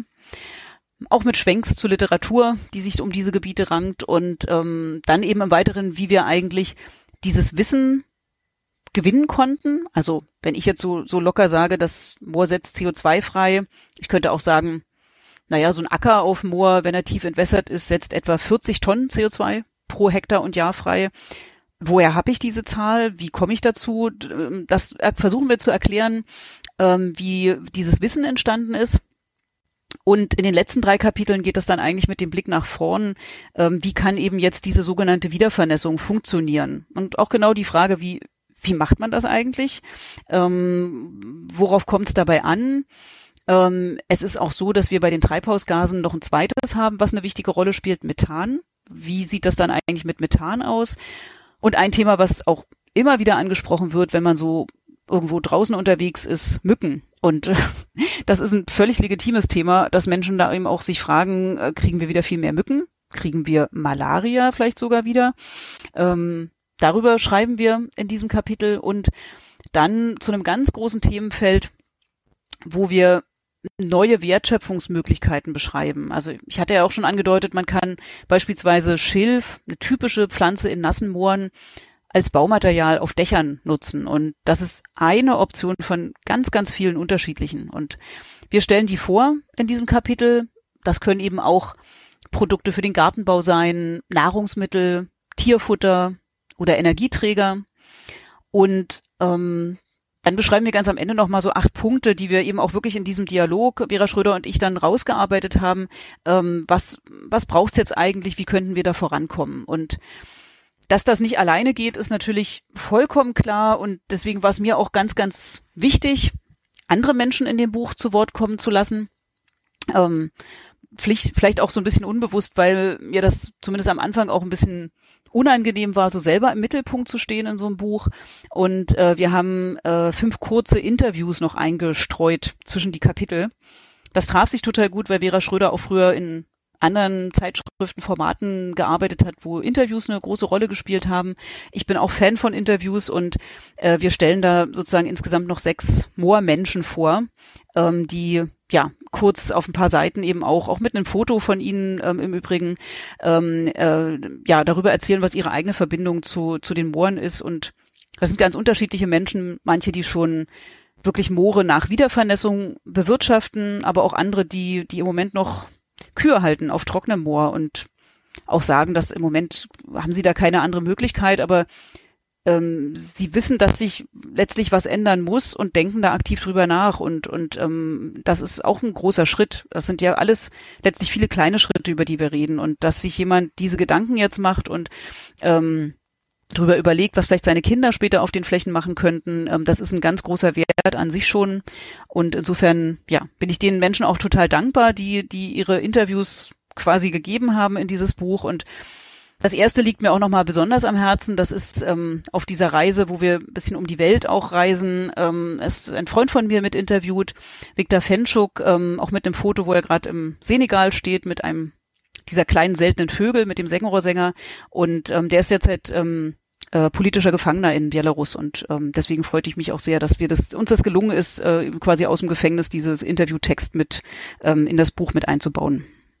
Wer sich jetzt vielleicht nicht ganz so gefreut hat, in Ausgabe 127 hatte ich mit Jasmin Dreier, Boris Koch und Markus Heitz drei Fantasy-AutorInnen.